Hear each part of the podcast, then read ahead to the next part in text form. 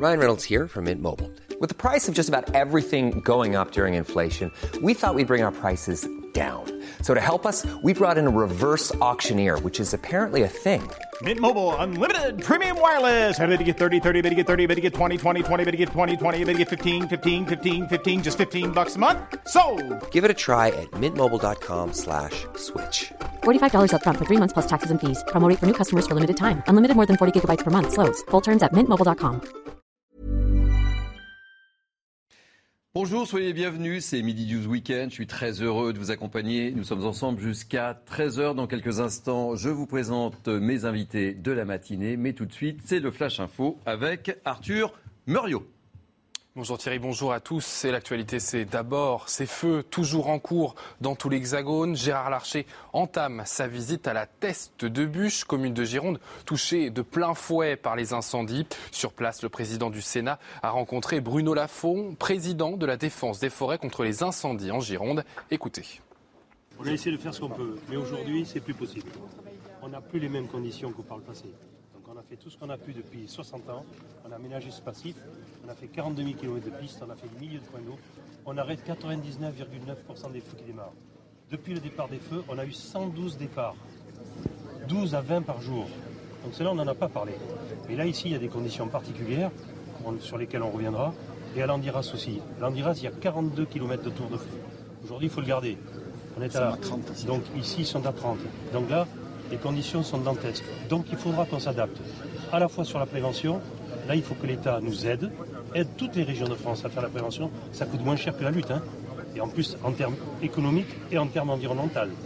Et il faudra s'équiper en termes d'avions et de matériel supplémentaire. On ne peut plus continuer dans ces conditions-là. Toujours en Gironde, des milliers de personnes ont été évacuées à cause de ces incendies. À Cazaux, ils sont environ 300 à avoir pu revenir quelques minutes à leur domicile pour récupérer des affaires, mais aussi retrouver leurs animaux de compagnie. Une équipe de CNews a accompagné ce premier convoi. Un reportage de Geoffrey Defebvre, Marine Sabourin et Thibault Marcheteau. qu'elle mettre en place le cortège? D'accord 10 véhicules, véhicules de famille, véhicules de police, véhicules de famille, véhicules de police. D'accord. Direction Cazaux. David écoute les consignes avec attention. Dans quelques minutes, il sera le premier habitant de Cazaux à retourner dans la commune. Escorté par la police municipale, il a encore du mal à réaliser. Ce qui s'est passé, euh, pour moi, c'est irréel. quoi. C'est euh, notre patrimoine qui s'est qui en fumée. Euh, on, faisait des balades au lac en famille, les enfants, et voilà, tout est, tout est fichu. Ça, c'est des écorces de pin qui ont brûlé jeudi. Voilà. C'est pour ça qu'on a eu peur. Répartis en zones, les habitants n'ont que 15 minutes maximum pour prendre quelques vêtements et nourrir ou récupérer leurs animaux. Grisette est donc le premier animal à voir des humains depuis l'évacuation du 14 juillet. Ça nous fait beaucoup de bien aussi de, de savoir que les Casalins sont heureux de pouvoir euh, retrouver euh, leurs animaux euh, en, en- en bonne santé et pouvoir s'en occuper. Bien que le feu n'avance plus sur la commune, David et les habitants de Cazaux devront encore patienter quelques jours avant de retrouver leur maison. Il va faire encore très chaud aujourd'hui. 37 départements, pour la plupart sur la façade atlantique, ont été placés en vigilance orange canicule. Ces territoires devraient connaître de fortes températures avec des maximales comprises entre 35 et 40 degrés. La journée de demain devrait marquer le point culminant de cet épisode de forte chaleur à Angers après la mort de trois personnes, dont un mineur de 16 ans, au cours d'une rixe dans la nuit de vendredi à samedi. Un suspect a été placé en garde à vue. Le président du Rassemblement national, Jordan Bardella, a réagi sur Twitter. Plus une seule ville en France n'est épargnée. Partout, le vivre en paix est menacé sous le double effet d'une immigration hors de contrôle et d'une politique pénale incitant au chaos. L'ensauvagement peut être combattu. Ne vous habituez jamais à l'inacceptable. C'était il y a 80 ans. Plus de 13 000 juifs, dont 4 115 enfants, étaient arrêtés à leur domicile à Paris, puis emmenés au vélodrome d'hiver. Emmanuel Macron commémore aujourd'hui ce triste anniversaire. Un nouveau lieu de mémoire sera inauguré dans l'ancienne gare de Pithiviers, d'où sont partis huit convois pour le camp de concentration d'Auschwitz-Birkenau. Pour les Français qui représentent aujourd'hui cette rafle du Veldiv, mais aussi le devoir de mémoire, nous sommes allés vous le demander. Je tiens à ce qu'on conserve le souvenir de ce qui s'est passé pendant ces années sombres et je tiens à ce qu'on ne l'oublie pas pour qu'on ne le recommence pas. C'est très important parce que c'est un fait, euh, déjà c'est un fait unique dans l'histoire, euh, dans l'histoire française. Dans l'enseignement, par exemple, il y a des personnes qui se sentent euh, vraiment responsables de cette transmission, d'autres moins, et il me semble qu'il faudrait généraliser ce genre de, de choses. Il faudrait comprendre ce que c'est. Il faudrait comprendre et puis commémorer. Au cœur de cette commémoration, il y a la mémoire des enfants personne n'oublie, même s'il y a d'autres choses aussi qui se produisent, il y a des guerres dans les autres pays et tout ça, mais il faut quand même rester vigilant. Là, la rafle d'Iveldiv, c'est terrible. Merci beaucoup, euh, Michael. Euh, vous l'avez dit, nous allons consacrer une bonne partie de notre émission à la rafle du Veldiv. C'est aujourd'hui le quatrième anniversaire. Aujourd'hui, bon nombre d'invités, de témoignages dans cette émission. Et vous pouvez le voir sur ces images. Nous suivrons Elisabeth Borne, qui est déjà boulevard de Grenelle, sur l'ancien lieu du Veldiv. La première ministre prononcera un discours en fin de matinée et nous serons bien évidemment en direct. Haute titre également, les suites de l'affaire Caroline Cailleux. La ministre est au cœur de la tempête. Une centaine de personnalités, y compris de la majorité présidentielle, dénoncent ce matin dans le journal du dimanche ses propos homophobes. Nous évoquerons aussi le drame d'Angers. Trois jeunes sont morts poignardés par un réfugié soudanais dans la nuit de vendredi à samedi. La polémique enfle. Nous en parlerons. Demain, ce sera sans aucun doute aussi jour de bataille à l'Assemblée. Au menu, le paquet pouvoir d'achat pourvu par le gouvernement. On en parlera. Et puis, euh, on reviendra évidemment sur les incendies en Gironde. On parle déjà d'incendies historiques. Nous serons en direct avec nos envoyés spéciaux Clémence Barbier et Antoine Durand. Tout de suite, euh, je vous présente les invités qui m'accompagnent ce matin. Je commencerai par Naïma Mfadel, essayiste et consultante. Je suis ravi de vous accueillir, Naïma. Benjamin Morel, maître de conférence en droit public à l'Université Paris de Panthéon-Assas. Soyez le bienvenu, cher Benjamin. Euh, Louis Morin, journaliste politique euh, et réalisateur aussi. Et enfin, bonjour, enfin Patrice Arditi, qu'on ne présente plus, journaliste. On commence donc, euh, si vous le voulez bien, par euh, l'actualité du jour pour nous, euh, la rafle du Veldiv. C'était il y a 80 ans, le 16 et 17 juillet 1942. Plus de 13 000 personnes, dont près d'un tiers d'enfants, sont arrêtés avant d'être détenus au vélodrome d'hiver dans des conditions d'hygiène déplorables avant un départ vers les camps. Vous pouvez voir sur ces images en direct Elisabeth Borne qui dépose justement une gerbe. Euh, nos équipes sont sur place et nous suivrons Elisabeth Borne toute la matinée avec Thibault Marcheteau et euh, Marc Tontat. Je vous propose de revenir sur cette rafle du Veldiv avec Michael Dos Santos. Voici l'unique photo de la rafle du Veldiv des 16 et 17 juillet 1942. Sur cette image, des bus déposent dans le stade parisien certains des 13 157 juifs arrêtés par la police dans la capitale et sa banlieue. Quelques jours plus tard, Hommes, femmes et enfants rejoignent des camps de transit comme Drancy et Pithiviers. Une première étape avant d'être déportés vers les camps de la mort par le régime de Vichy et l'occupant allemand. Absent le jour de l'arrestation de sa famille, Joseph Schwartz est un miraculé. moi, je ne savais pas où aller, hein. je ne savais pas où j'en étais.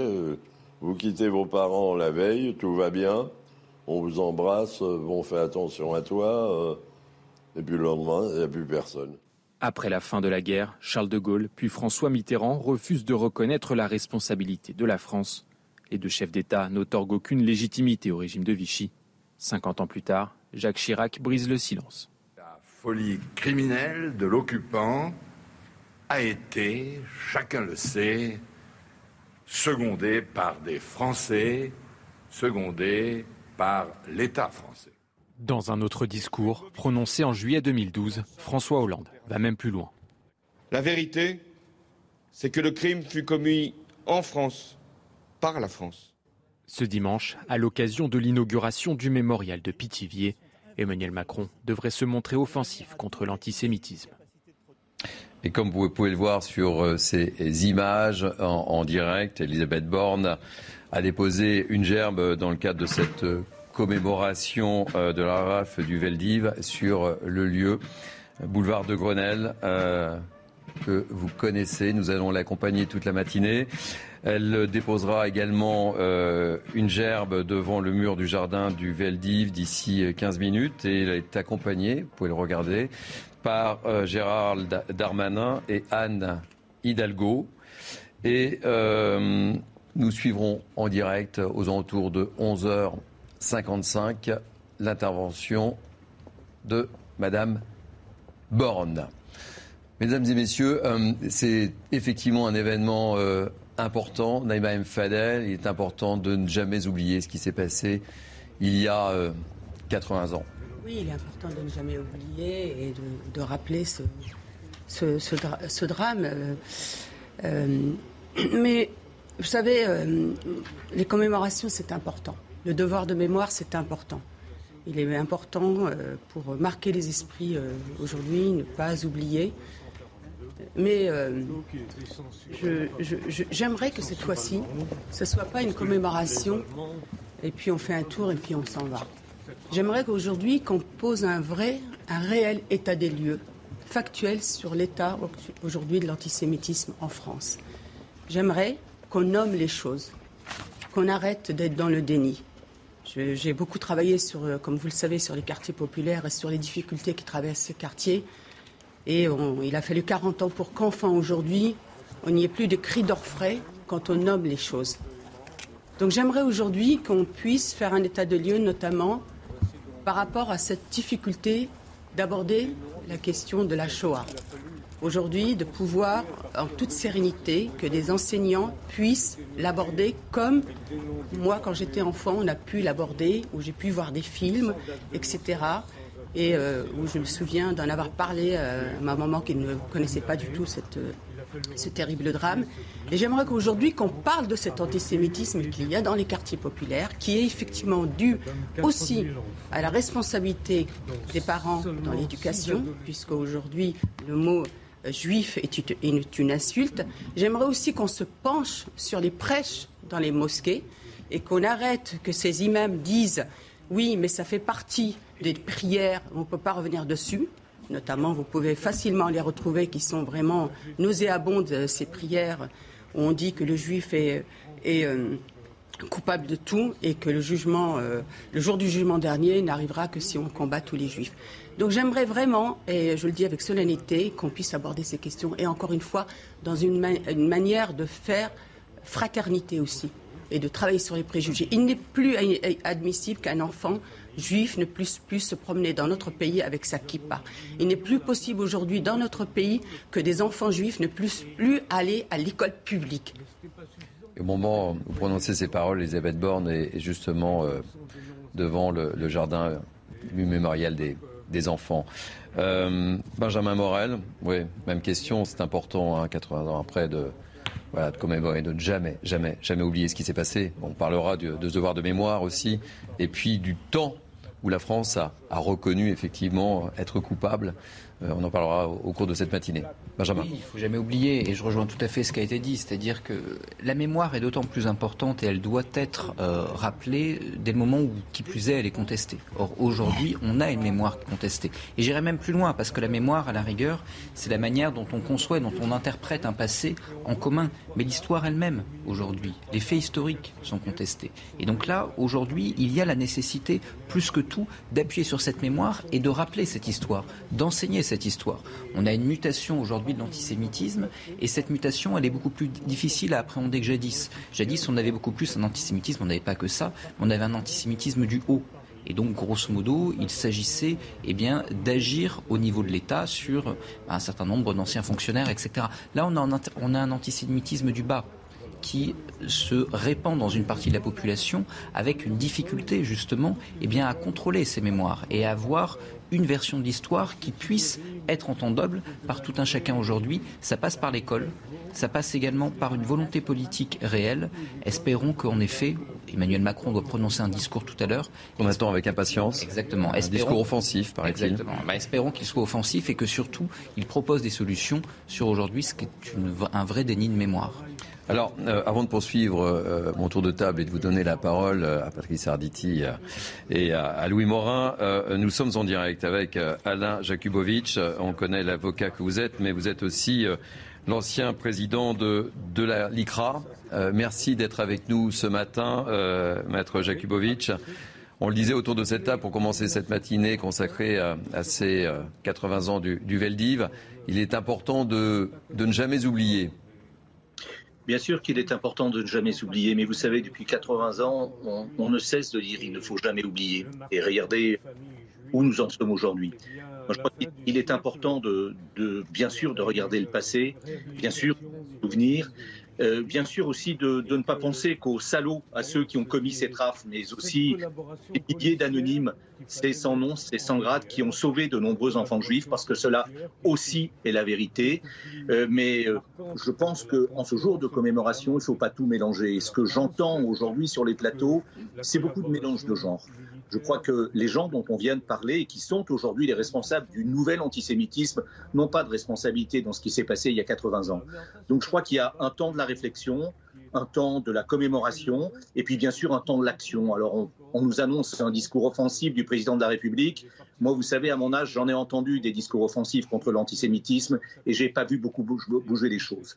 Donc j'attends, comme tout le monde, mais je crois que encore une fois, moi, le, message, il y a un double message que je voudrais lancer aujourd'hui. C'est d'abord de, penser aux enfants sauvés en même temps qu'aux enfants qui ont été sacrifiés, et puis également euh, éviter de tout mélanger. L'antisémitisme d'aujourd'hui n'est pas le même que, celui d'hier, c'est ce que vous tenez à souligner. Ben, c'est toujours les mêmes victimes, c'est toujours les juifs. Mais euh, euh, au moment où, que, bien sûr que la lutte contre l'antisémitisme, vous savez, ça a été toute ma vie. Euh, j'ai été avocat au procès de, des partis civils, dans le procès de Klaus Barbie, de, Maurice Papon, de, Paul Touvier. Bon, tout ça sont des pages d'histoire qui étaient importantes. Et, aujourd'hui, évidemment, le, message important, le tournant, le grand tournant, et on le dit sur votre plateau, mais on ne le dira jamais assez, c'est évidemment le discours du président Chirac. Le, en 1995. Il y a vraiment un avant et un après. La reconnaissance, pourquoi parce que le président de la République d'alors, Jacques Chirac, est le premier président qui n'est pas contemporain de cette période. Il était un enfant. Et effectivement, il y a une rupture avec, euh, avec euh, le président Mitterrand et on connaît toute l'ambiguïté du président Mitterrand sur cette période, ou même avec le général de Gaulle, dont, qui n'a jamais, qui connaissait la situation. Moi, vous savez, au procès Papon, euh, Papon, c'était, c'était le préfet après-guerre nommé par le général de Gaulle. Mais pourquoi? Pour reconstruire la France.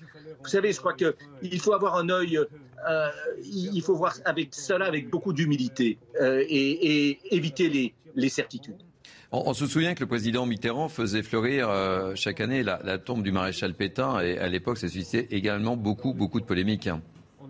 Bien sûr, parce que vous savez, le, le grand discours de cette époque-là, c'était de dire l'État français, c'est pas la France. Et on peut se souvenir, puisque je vous parlais de Paul Touvier, du président Pompidou, qui avait gracié Paul Touvier en considérant qu'il fallait jeter un voile sur cette période au cours de laquelle les Français ne s'aimaient pas. Eh bien, la rupture, effectivement, c'est Jacques Chirac. Jacques Chirac qui a voulu dire la vérité. On ne, ne crie pas l'histoire, on n'écrit pas une page d'histoire, on n'enseigne pas aux enfants sans toute la vérité. Et la vérité de notre pays pendant cette période si sombre de l'histoire, c'est qu'il y avait un grand nombre de salauds, mais il y avait également un grand nombre de héros. Et je pense qu'on ne peut pas parler de notre pays sans parler à la fois des salauds et des héros. Vous restez avec nous. Je, poursuis mon, tour de table. Patrick Sarditi, euh, on se dit c'est important. Il est important de ne pas oublier effectivement euh, cette rafle du Veldi dans, l'histoire de, notre pays. Ben, j'ai un certain âge. Et j'ai toujours entendu qu'il était important, effectivement, de ne pas oublier. Et bien entendu, il ne faut pas oublier. Euh, Maître Kubovic le, rappelait tout à l'heure, il y a eu, eu l'avant Jacques Chirac, et, puis l'après, il y a eu Jacques Chirac et puis François Hollande, euh, euh, il, faut, il, faut, il, faut, vraiment le dire. Et, ces deux, et ces deux personnalités ont beaucoup œuvré pour que ces commémorations qui faiblissaient d'année en année redeviennent quelque chose de, et je m'excuse du terme, d'attractif, c'est-à-dire de, quelque chose qui, puisse véritablement intéresser les gens. Moi, je suis très gêné parce que hier, dans une brasserie, je, prenais un, je, prenais un, café et il y avait des gens qui discutaient justement de cette commémoration. Et il y a quelqu'un, bien mis, bon, qui, qui, qui, prenait un café également, et qui a dit, bon, bah, écoutez, on, on, on ne commémore pas la Saint-Barthélemy. Bon, et, personne n'a osé dire quoi que ce soit, moi non plus, parce que je voulais pas évidemment euh, euh, m'enfoncer dans une discussion euh, sans fin. Naïma tout à l'heure relevait quelque chose qui est, très important. Cette, cette, cette ce nouvel antisémitisme qui sévit depuis quelques années, qui n'est plus l'antisémitisme de l'extrême droite, qui, l'avait pris comme étendard à un moment donné, et ça s'est relativement même presque parfaitement euh, estompé. Mais cet antisémitisme qui sévit dans, dans certaines banlieues, je dis bien certaines, ce n'est pas toutes les banlieues. Et cet antisémitisme-là, je ne vois pas comment on peut le faire disparaître à partir du moment où dans l'enseignement, on ne met pas, les points sur les i. On a quand même eu ce malheureux Samuel Paty. Je vois mal, je vois mal des enseignants euh, là à la rentrée dire euh, on va faire trois heures sur l'antisémitisme en France dans certaines banlieues. Alors si, on dit le contraire, c'est du pipeau. Ça n'est pas vrai. C'est un travail de, de, très très très très très longue haleine. Alors euh, ce qu'il faut, c'est commémorer, continuer à commémorer. Et c'est vrai. Et, et, et Maître le, le, le rappelais tout à l'heure, il faut quand même louer tous ceux qui n'ont pas été des salauds et qui ont au contraire aidé un certain nombre de personnes à, s'enfuir, parmi lesquels des policiers. Parce qu'on tape toujours sur les policiers, mais il y a énormément de policiers qui ont, qui ont fait quelque chose pour, pour, sauver leurs leur contemporains français également. Alors, sans vous faire injure, hein, mais euh, Louis Morin, vous êtes un jeune journaliste. Euh, le plus jeune autour de, de cette table. Voilà. Euh, c'est tout à votre honneur. Euh, c'est important aussi pour vous, pour la génération oui. que vous incarnez. Euh, oui, oui, bien sûr. Enfin, la rafle du, du Veldiv, c'est plus de 13 000 juifs déportés. C'est un Français juif sur six déportés au cours de ces deux jours. C'est dire à quel point c'était une opération d'importance. Et effectivement, aujourd'hui, euh, je pense qu'on doit tous se, souvenir de ce qui s'est passé. Mais une commémoration, ça n'a de sens, et je pense que vous l'avez tous souligné, euh, que si elle est ancrée dans le réel aujourd'hui. Et, là, il y, a, il y, a un vrai sujet. Patrice, Neymar, vous l'avez euh, souligné. Au niveau de l'école, on a un véritable sujet. On a un véritable sujet parce qu'on n'a plus d'homogénéité éducative sur l'ensemble du territoire national. Il y a des quartiers dans lesquels cette commémoration peut être faite dans les classes, alors évidemment pas en, juillet puisque les, classes sont fermées, mais il y a des quartiers dans lesquels on peut euh, encore euh, transmettre ces valeurs, et puis il y en a d'autres dans lesquels ce n'est plus possible. Ce n'est plus possible parce que les enseignants qui tentent de le faire euh, sont pris à partie, ne parviennent pas, les, élèves ne sont pas réceptifs. faire une sortie scolaire, on n'en parle même pas. Et donc, évidemment, euh, il y a une question, finalement, qui est une question euh, d'ordre éducatif et sur laquelle le ministère de l'Éducation nationale ne se saisit pas. Et c'est un petit peu le problème. C'est-à-dire qu'aujourd'hui, on a un ministre de l'Éducation nationale qui euh, ne prend pas part aux commémorations, en tout cas qu'on ne voit pas encore euh, ce matin aux côtés d'Elisabeth. Oui, euh, je ne le vois pas sur les images. Et, euh, Ça devrait être sa place. Il devrait être au premier rang, il devrait être aux côtés d'Elisabeth Borne. Elisabeth Borne qui est en train de... Une commémoration, ça ne sert à rien. De se recueillir devant les, les visages des, des enfants. Hein, ça, ça ne sert à rien, une commémoration, si ce n'est pas fait pour transmettre le message aux jeunes générations. Louis Morin. Benjamin Morel. Euh, Benjamin Morel. Excusez-moi. Excusez-moi. Oui, Excusez-moi. J'étais en train. Je, je, rejoins tout à fait ce qui a été dit par le oui. Morin, c'est-à-dire qu'on a aujourd'hui euh, un vrai sujet école. D'abord parce qu'il y avait un rapport de la Fondapol en 2021, je crois, qui montrait que 76% des euh, Français de confession euh, juive avaient euh, subi des agressions et que euh, soit, pour 60% d'entre eux, c'était euh, notamment le cas à l'école. Et donc il y a une, un vrai sujet aujourd'hui, scolarité, école, pour euh, les Français de confession juive.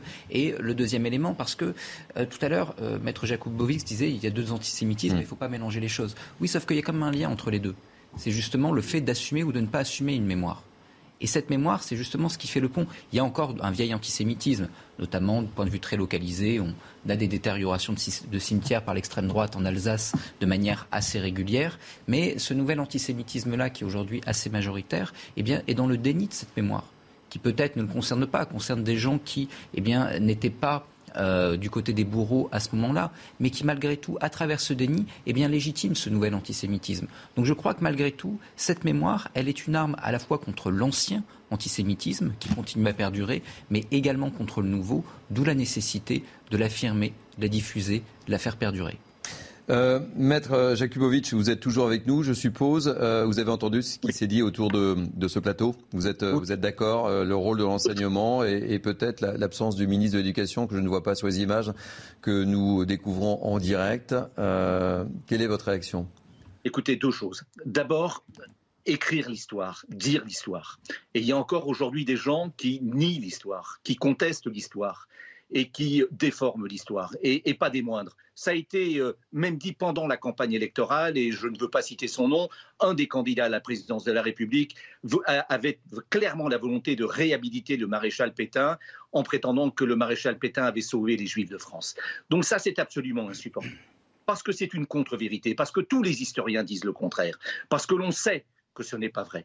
Et je crois qu'on n'écrit pas les pages d'histoire à partir d'une volonté de réhabilitation du, euh, du régime de Vichy. Donc ça, c'est la première chose. La deuxième chose également, c'est cette différence que l'on fait savamment entre les juifs français, les français juifs et les juifs étrangers. Un homme est un homme, une femme est, un, est une femme, un enfant est un enfant cette discussion sur vouloir sauver les Français, mais ceux qui ne l'étaient pas, etc., est humainement absolument insupportable insupportable. C'était des hommes, des femmes, des enfants. Leur nationalité importait peu. Ils ont été arrêtés, ils ont été déportés, ils ont été gazés, ils ont été brûlés. Ça, c'est la réalité. Deuxième chose par rapport à l'actualité. Vous savez, on dit beaucoup de choses sur l'école et sur ce qui se passe dans un certain nombre de nos quartiers. Évidemment, j'en suis le, je dirais pas le premier, mais j'ai plaidé ces dossiers, je le plaide à longueur de journée. Mais je crois qu'il faut dire aussi le travail qui est fait par un certain nombre d'enseignants, par euh, le travail qui est fait par les associations, dans les écoles, dans les établissements. Je suis moi-même euh, administrateur du musée mémorial d'Isieux et je peux vous parler de ces classes qui, toute l'année, viennent à Isieux. C'est pas à la télévision, c'est pas dans les journaux, mais c'est la réalité aussi qui se fait chaque jour. Donc je, pense qu'il ne faut pas totalement désespérer non plus de la situation. Il y a un travail qui est fait. Maintenant, vous relevez aujourd'hui de façon peut-être un peu polémique et politique l'absence du ministre de l'Éducation nationale. Si ce que vous dites est vrai, je la déplore bien sûr également, parce que je crois que sa place le, premier qui devrait être devant pour donner cet exemple qui est important, c'est évidemment le ministre de l'Éducation nationale et tout ce qui se dit autour de sa personnalité et de sa vision des choses mériterait effectivement d'être d'être rétabli par sa présence au cours de cette journée si importante. Maître Jakubovic, vous restez avec nous. Nous poursuivons cette émission spéciale consacrée aux 80 ans de la rafle du Veldiv, bien évidemment. On vérifiera si le ministre de l'Éducation est présent ou pas. Pour le moment, je ne vois pas sur les images. Je vous propose de marquer une première pause publicité et on se retrouve juste après pour cette émission spéciale. Vous êtes bien sur CNews. Bienvenue, bienvenue et retour à Midi News Weekend avec cette émission consacrée spécialement aux 80 ans de la rafle du Veldiv où nous accompagnons depuis tout à l'heure euh, Elisabeth Borne qui doit euh, se trouver au moment où je vous parle du côté du square de la place des Martyrs avec euh, dans quelques instants un nouveau dépôt de germes. Mais tout de suite, avant de poursuivre cette émission avec mes invités, je vous propose un flash info avec Arthur Muriot.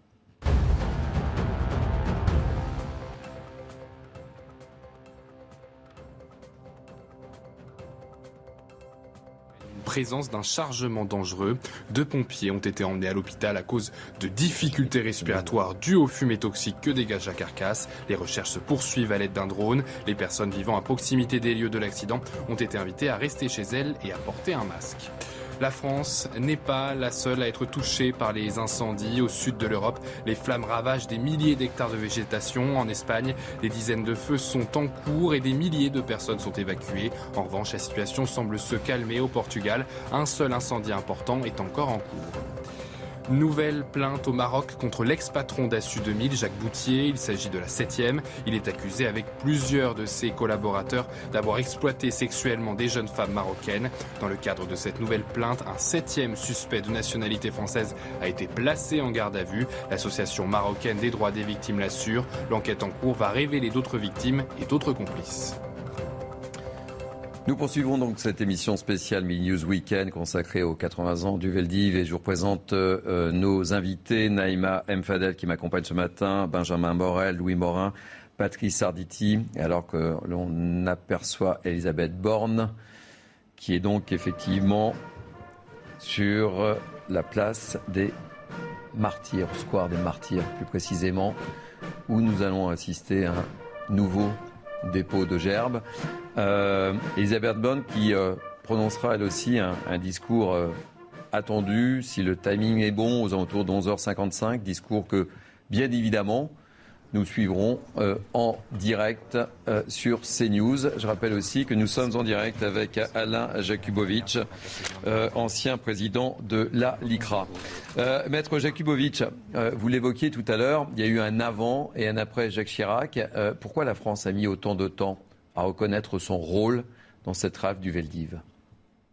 Vous savez, je crois qu'il y a plusieurs, euh, je ne suis pas historien, mais de ce que j'ai vu à travers les procès que j'ai suivis, ces, ces trois grands procès de crimes contre l'humanité, il y a plusieurs strates successives. D'abord, il y a le, il y, a, la libération et la volonté du président de la République et ensuite de Jacques Chirac, de, pardon, du président euh, euh, de Gaulle de reconstruire la France. Et pour reconstruire la France, eh on a utilisé des gens qui, qui étaient d'anciens hauts fonctionnaires en sachant très bien ce qu'ils avaient été. C'était notamment le cas de, de Maurice Papon. Et puis, euh, et puis, il y avait surtout le, le silence des déportés. Les, les, gens sont, les témoins sont venus le dire, notamment au procès Barbie, leur parole était inaudible après-guerre. Et dans les Trente Glorieuses, au départ, les, Français ne voulaient pas entendre et voir ces corps décharnés. Ces gens parlaient de la déportation, euh, des camps de concentration. Ils disaient d'ailleurs que dans les camps, on leur disait si tu survis et si tu parles, personne ne te croira. Donc ces gens n'ont pas parlé. Et la libération de la parole, elle interviendra précisément au moment du procès de Klaus Barbie, c'est-à-dire en 1987 seulement. Mais avant, pour les gens de ma génération, lorsque nous étions à l'école, lorsque nous étions au lycée, au collège, on ne nous parlait pas de cela. Il n'y avait pas d'enseignement. On ne nous parlait pas de la rafle du Veldiv. Et lorsqu'on nous en parlait, on nous disait que c'était le fait des Allemands, des nazis. On, on est même allé sur des images d'archives jusqu'à gommer le képi des gendarmes français, des policiers français, pour faire croire que c'était les nazis. Voilà, on, est parti sur de très mauvaises bases. On a pensé que l'on pouvait occulter cette euh, période de l'histoire et la responsabilité de l'État français et du maréchal Pétain dans ce qui s'est produit. Eh bien, on n'y est pas arrivé, fort heureusement, parce qu'il y a eu euh, les procès historiques, parce qu'il y a eu Jacques Chirac, parce qu'il y a eu effectivement le discours également euh, du président Hollande, et une nouvelle page est tournée, qui est une page de vérité. Et je crois que cela est important, mais il a fallu des décennies pour en arriver là. Patrice Arditi, une réaction justement. Pourquoi la, France a mis autant de temps, selon vous, effectivement, à, reconnaître et il y a eu cet avant et cet après Jacques Chirac Par honte. Par honte, tout simplement. Parce que, parce que, parce que évoquer Pétain, ça, ça évoquait des choses absolument monstrueuses derrière. Même si certains euh, considèrent que Pétain a fait un choix euh, à un moment donné euh, qu'il devait faire. Euh, tout ce qu'on a laissé faire, eh, bien, c'est il y a une connotation pétainiste derrière, et, évidemment, au sortir de, la guerre, les gens, ils ont besoin de vivre, si je peux dire, et de voir, et Maître Rovelic le, disait tout à l'heure, euh, euh, de, voir des gens décharnés dans un état catastrophique, ça, faisait honte à toute la population. Donc, quand on a honte, eh bien, on essaye de s'écarter simplement. Et c'est presque, presque humain, c'est anormal, mais c'est mais, humain. On, ne supporte pas de voir, de voir la, douleur, la, douleur des autres. On peut, on peut compatir à un moment donné, puis à un moment donné, on, dit ça suffit, ça suffit. Je, veux me protéger. Moi, moi, ça me fait mal au cœur. Alors, alors, eh ben, eh ben, finalement, on met ça de côté. Et à force de mettre ça de côté, on a laissé euh, euh, euh, François Mitterrand vraiment le mettre de côté. Patrice, priorité au, direct. Nous sommes en direct justement de, cette cérémonie des 80 ans de la rêve du Veldi. Je vous propose d'écouter le discours qui se tient actuellement ou de l'indifférence croupissent de nos jours encore dans leur geôle au mépris des droits humanitaires les plus élémentaires. Voilà pourquoi c'est vers toi, source de toute vie, ô Éternel, défenseur de la veuve et de l'orphelin, du pauvre et de l'opprimé, du faible et de l'oublié, que nous tournons nos pensées, afin que tu recueilles auprès de toi les âmes de tous ces hommes, femmes, enfants, vieillards qui furent arrêtés et déportés lors de la rafle du 16 juillet 1942 de sinistre mémoire, symbole de la honte et du déshonneur. Nous te prions aussi en faveur de tous les justes des nations qui, au péril de leur vie, n'ont écouté que la voix de leur conscience pour venir en aide à nos frères et sœurs pourchassés et en danger de mort. Que leurs souvenirs et leur exemple restent toujours vivants dans nos cœurs, que l'Éternel soit leur partage et qu'ils reposent en paix. Puissent nos ennemis, qui sont aussi tes enfants, revenir de leurs erreurs et que la paix règne enfin entre tous les êtres humains et toutes les nations. Et nous dirons Amen.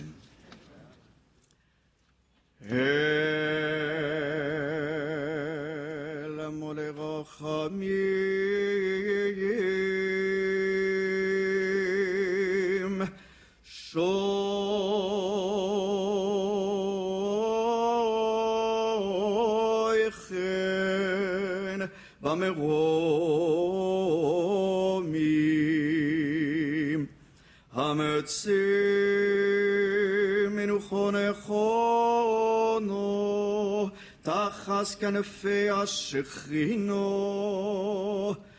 במעלוס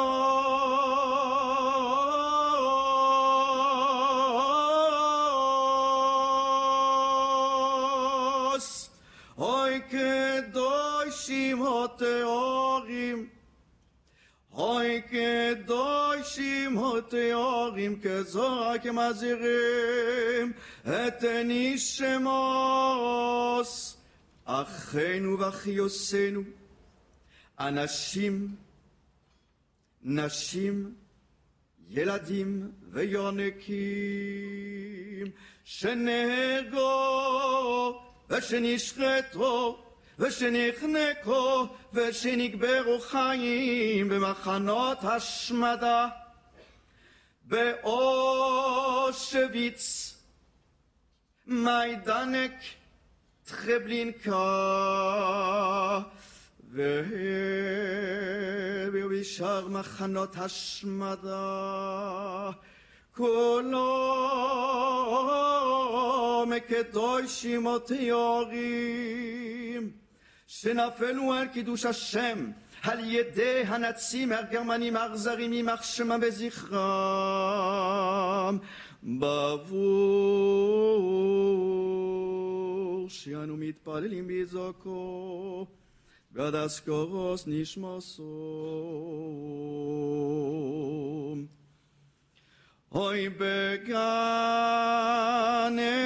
עדן, های بگان دانت منو خاصم. لخن بلغ خمیم یستیغم به سیسک نفبل عالمیم های وید سقاق های وید سقاق های وید سقاق سقاق خواهیم. های وید سقاق בצרור החיים נשמסום אדוני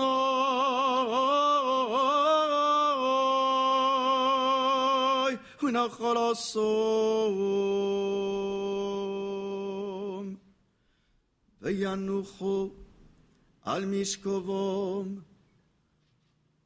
בשלום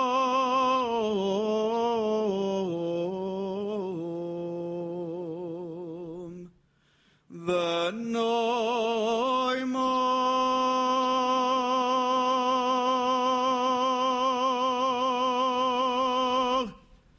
Amen.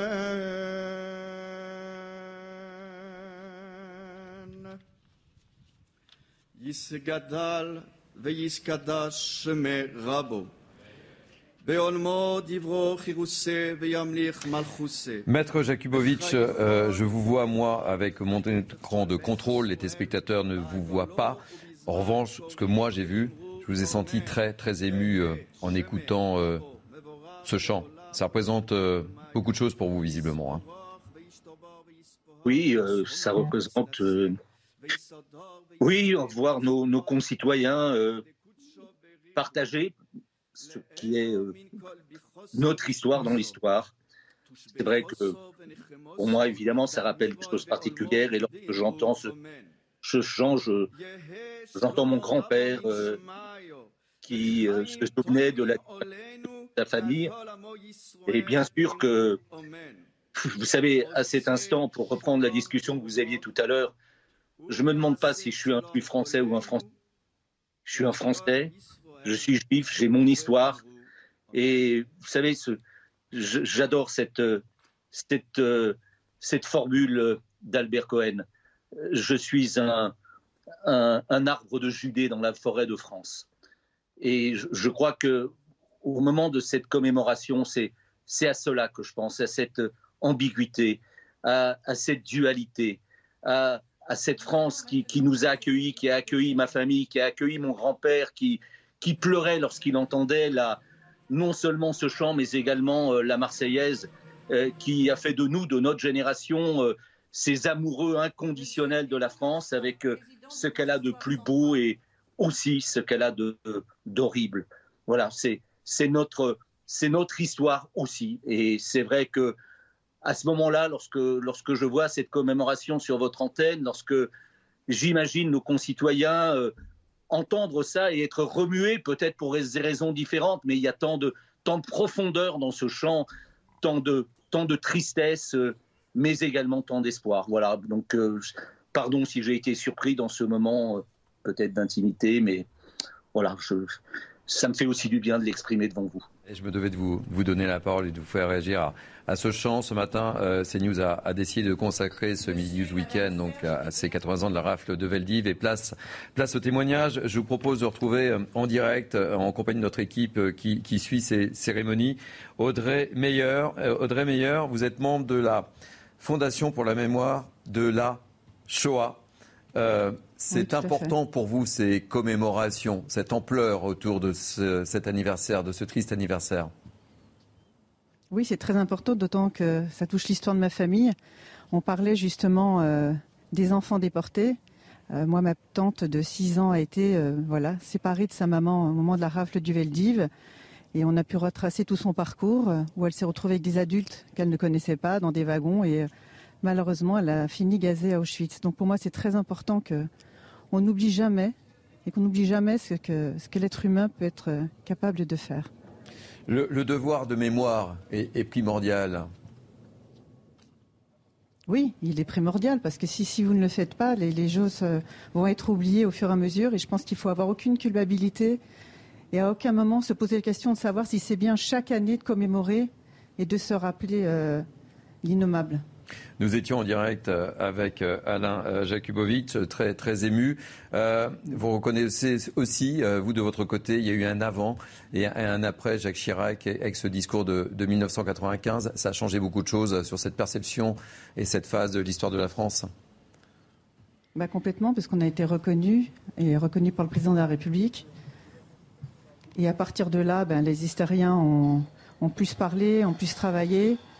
Euh, d'ailleurs, je, mets en avant évidemment le travail de Béat et Sage Klarsfeld qui ont, fait et qui font encore un travail absolument formidable.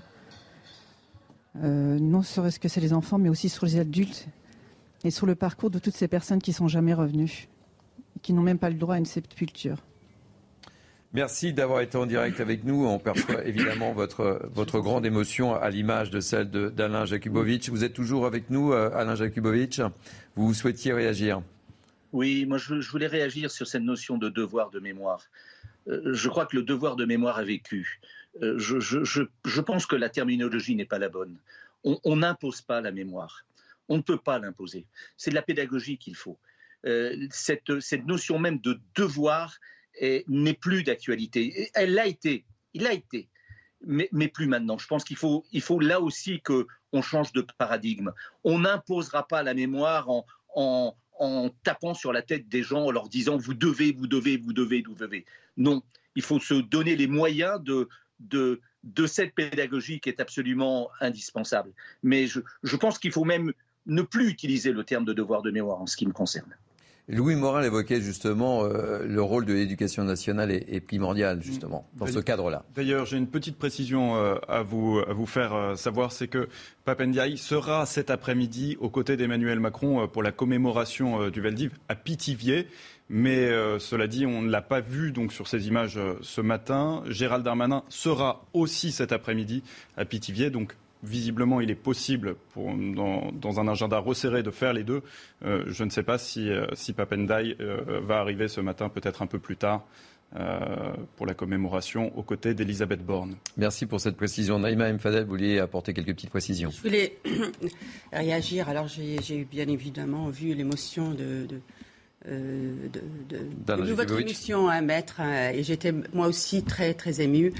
Et je vous parle aussi d'une enfant de l'immigration qui est très jeune et j'ai pu aussi, grâce à la transmission par l'école de cette mémoire qui devient la mienne forcément, à partir du moment où s'agrège à un peuple, où on fait peuple, je suis aussi héritière de, cette mémoire que j'ai moi-même euh, transmise. C'est pour ça qu'aujourd'hui, cette émotion euh, que vous avez ressentie et que j'ai partagée, j'ai envie que tous les Français la partage. Vous voyez ce que je veux dire? C'est-à-dire que moi, quand je travaille sur les quartiers, quand je rencontre les mamans, quand je leur parle de cette mémoire qu'ils ne connaissent pas forcément, elles sont touchées. Vous voyez? Et je trouve qu'on trouve, il faut trouver les, moyens pour que cette mémoire leur arrive, pour en discuter et travailler aussi sur les préjugés évidemment, les préjugés liés à la religion, toutes les religions les connaissent. Mais aujourd'hui, je trouve que c'est quelque part faire euh, sens de fraternité, si je puis dire. C'est faire fraternité que permettre à ces familles, dans ne pas les laisser isolées de cette, de cette euh, mémoire. Et je sais qu'on peut activer différents euh, domaines, les centres sociaux, les centres de loisirs, l'école. Mais effectivement, comme disait euh, tout à l'heure M. Arditi, l'école, elle ne peut pas seule. Donc l'enseignant, le, mettre au devant lui demander de transmettre, on peut avoir des, difficultés comme ce qu'a connu le professeur euh, Samuel Paty. Donc peut-être réfléchir à des moyens d'organiser les choses pour que ce soit des enseignants d'autres établissements viennent dans un établissement qui n'est pas le leur pour travailler sur cette même. Moi, je travaille, je, voudrais finir sur ça. Je fais partie d'une association qui s'appelle Langage de femmes. C'est des femmes avec euh, Anne-Marie Rev-Kowalewski, je ne sais pas si vous la connaissez, qui a été euh, fondatrice du projet Aladdin avec euh, André Azoulay. J'ai le plaisir de faire partie de cette association.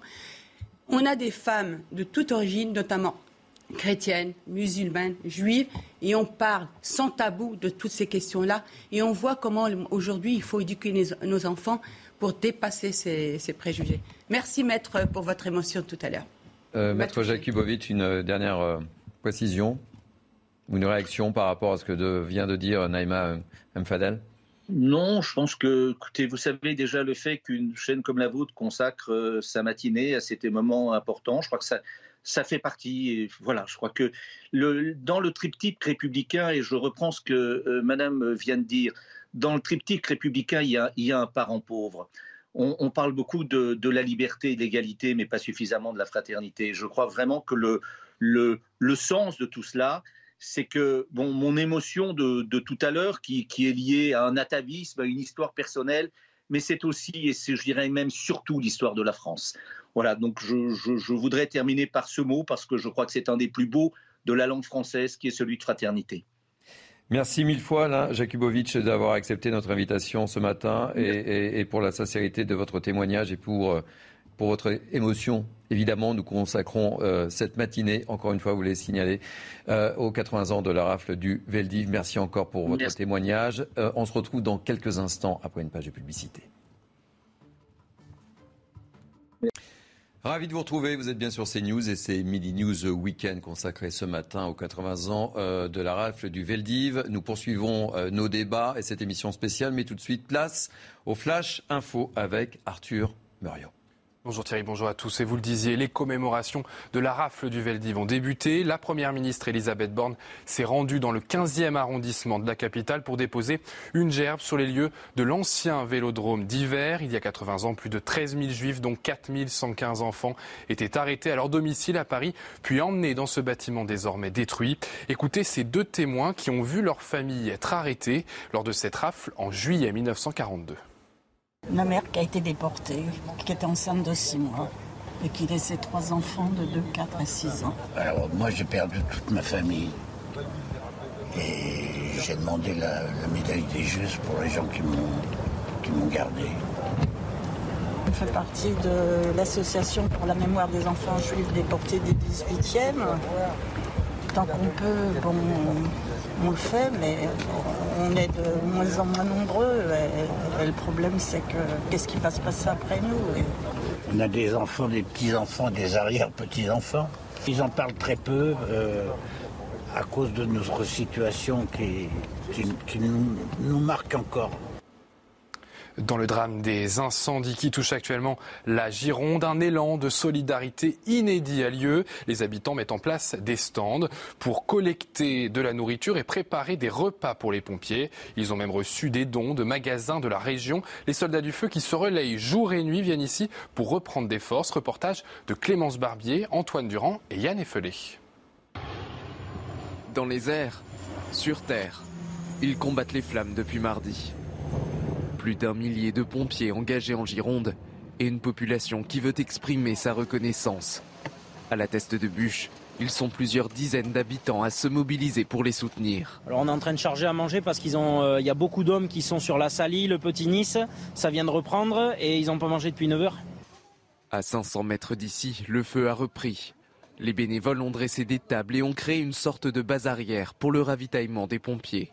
Eh ben, c'est des gens, des, des- des bénévoles qui amènent des sacs avec à manger, à boire en petite quantité, mais des milliers de personnes qui font ça, des centaines et des milliers de personnes qui font ça, bah, ça, fait, ça fait deux camions pleins, ça fait, ça fait des pompiers heureux.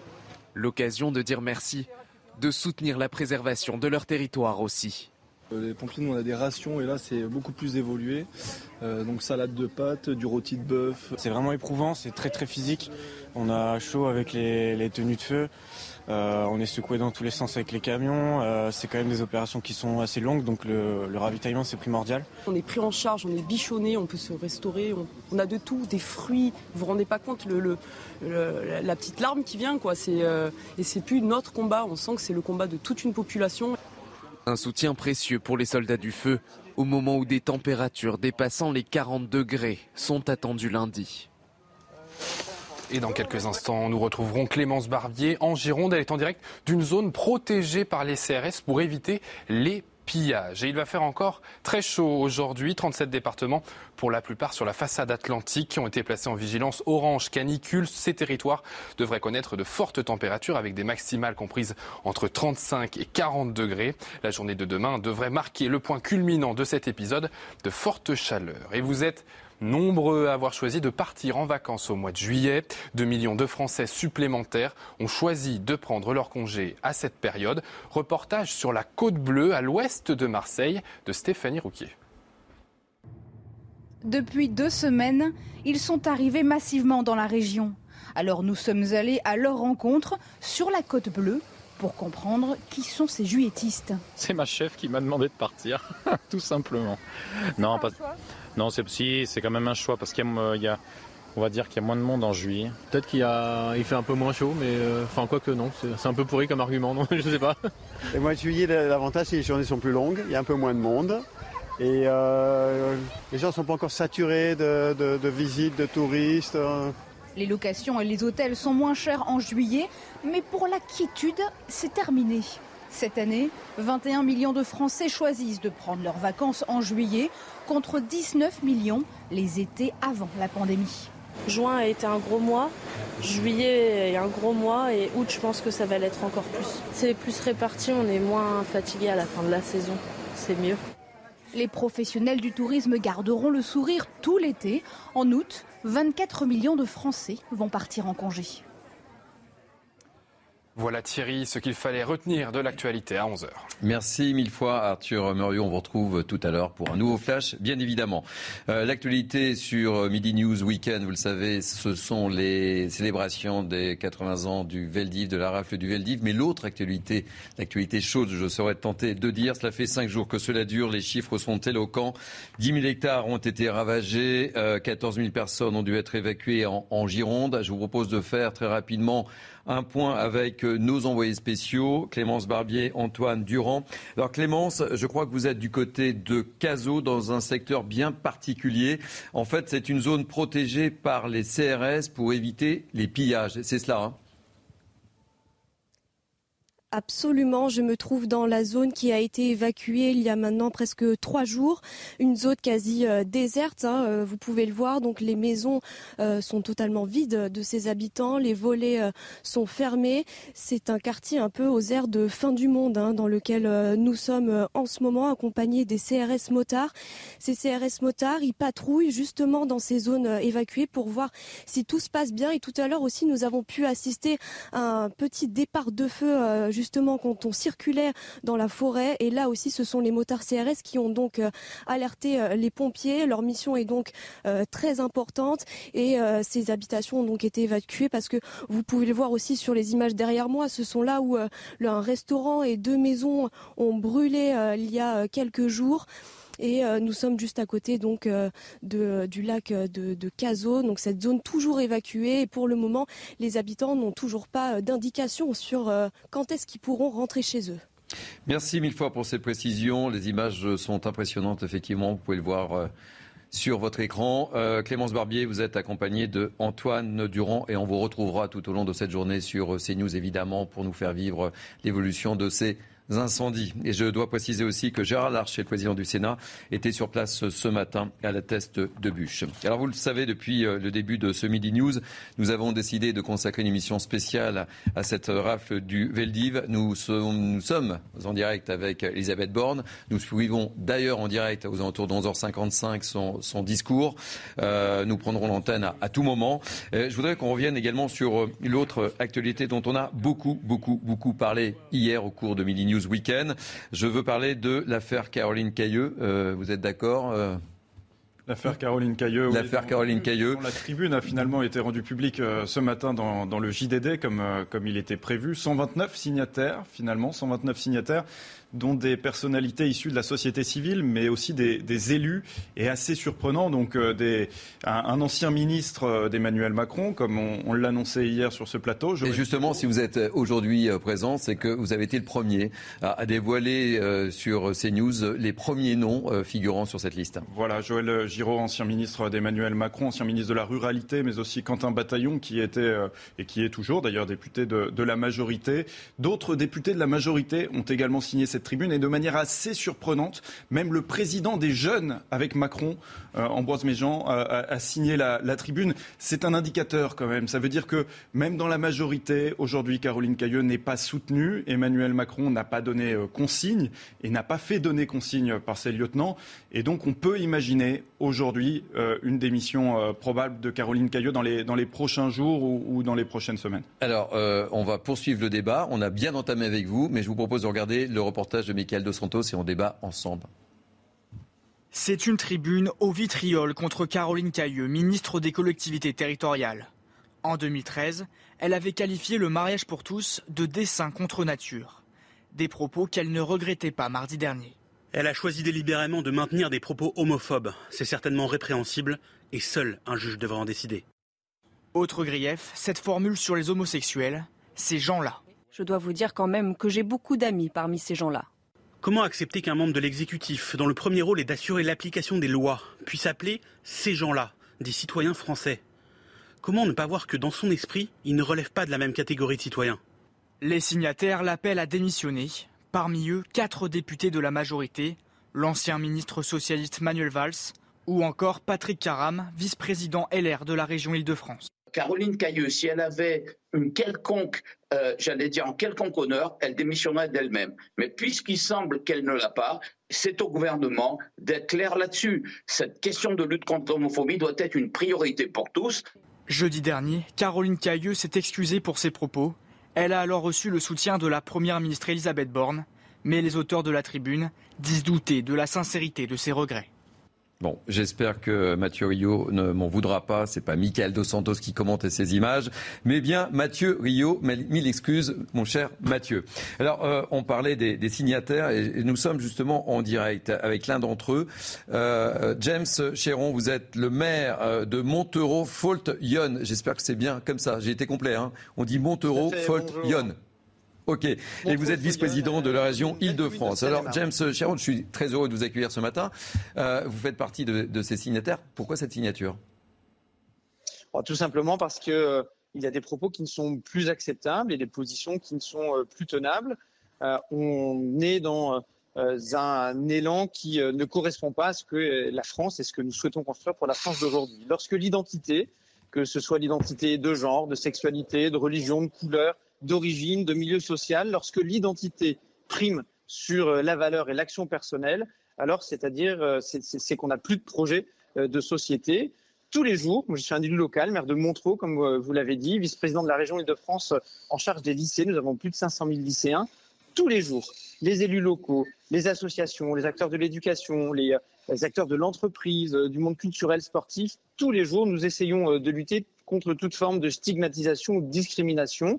Et il y a des propos qui euh, dépassent le symbole. Caroline Cailleux euh, a eu des propos euh, il y a quelques années qui n'étaient pas entendables. Elle dit il y a quelques jours, alors qu'elle est membre du gouvernement, qu'elle ne les regrette pas, ces propos, et que c'est toujours sa position. Et ça, c'est évidemment inacceptable dans une société qui est au contraire déjà extrêmement fracturée, qui, avec une campagne présidentielle très fondée sur l'identité, ce qui est dangereux pour la cohésion euh, de la nation.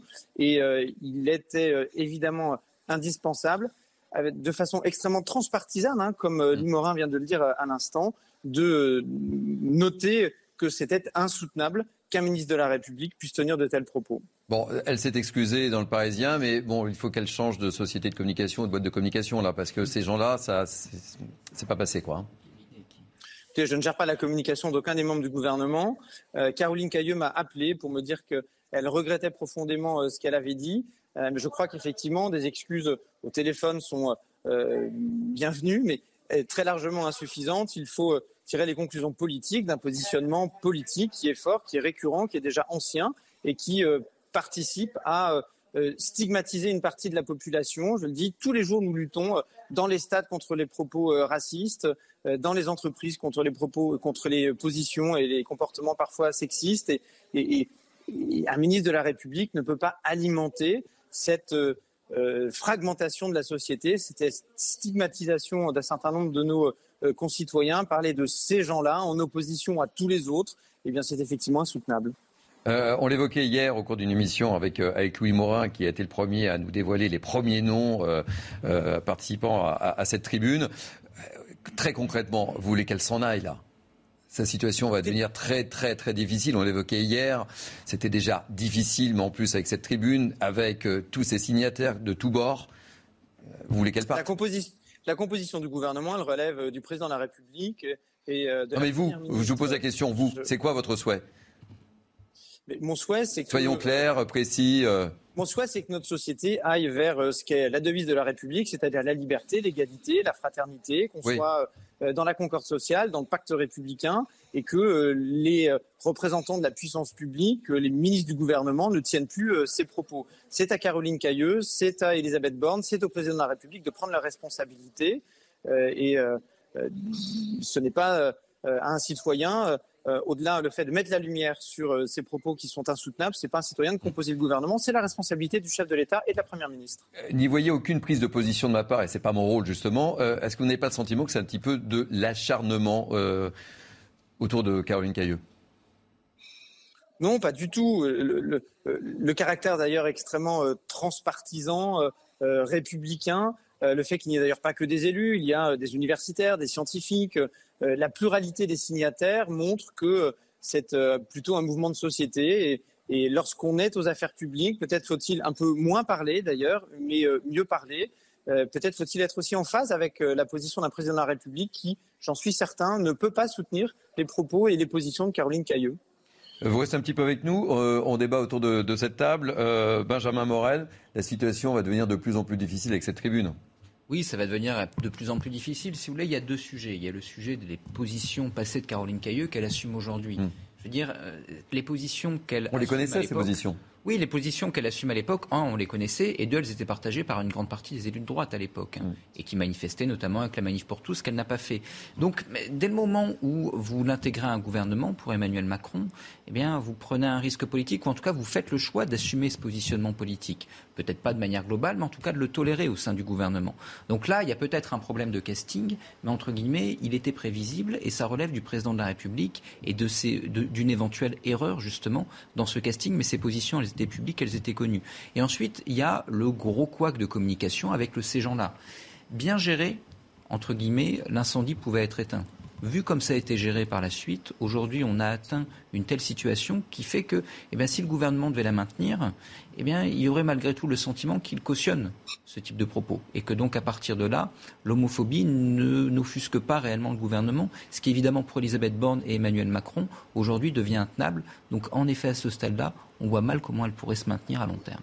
Elle doit être, on va dire, euh, comment dire, exfiltrée exfiltrer le plus discrètement possible probablement, mais je ne suis pas, sûr que ce soit très discret, mais euh, cela étant dit. Oui, c'est pour ça que, d'autant que vous savez qu'Emmanuel Macron n'aime pas vraiment qu'on lui force la main lorsqu'il mm. doit faire des choix. Donc mm, on mm. va probablement assister à une forme de tassement durant l'été, et il est probable que dans quelques mois, au moindre petit remaniement, eh bien, elle s'en aille. Ce qui d'ailleurs, euh, entre guillemets, peut s'entendre pour euh, ces sujets-là, mais euh, elle n'a pas été nommée là où elle est par hasard. C'est-à-dire que à la tête de ce ministère qui est quand même très très orienté développement euh, des territoires et notamment des territoires ruraux, elle avait une vraie vraie légitimité. Mais en effet, du point de vue de la ligne politique, ça jure un petit peu avec celle qui jusqu'à présent avait été celle de Renaissance et de la majorité. Le problème, c'était, elle était considérée comme une prise de guerre oui. mais euh, alors on a beaucoup fait ces derniers jours le parallèle avec Gérald Darmanin. Les objets sont très très différents. Et puis surtout, entre guillemets, Gérald Darmanin rapporte des troupes, des électeurs, etc. Elle pèse Caroline Cailleux pèse, moins. beaucoup moins évidemment.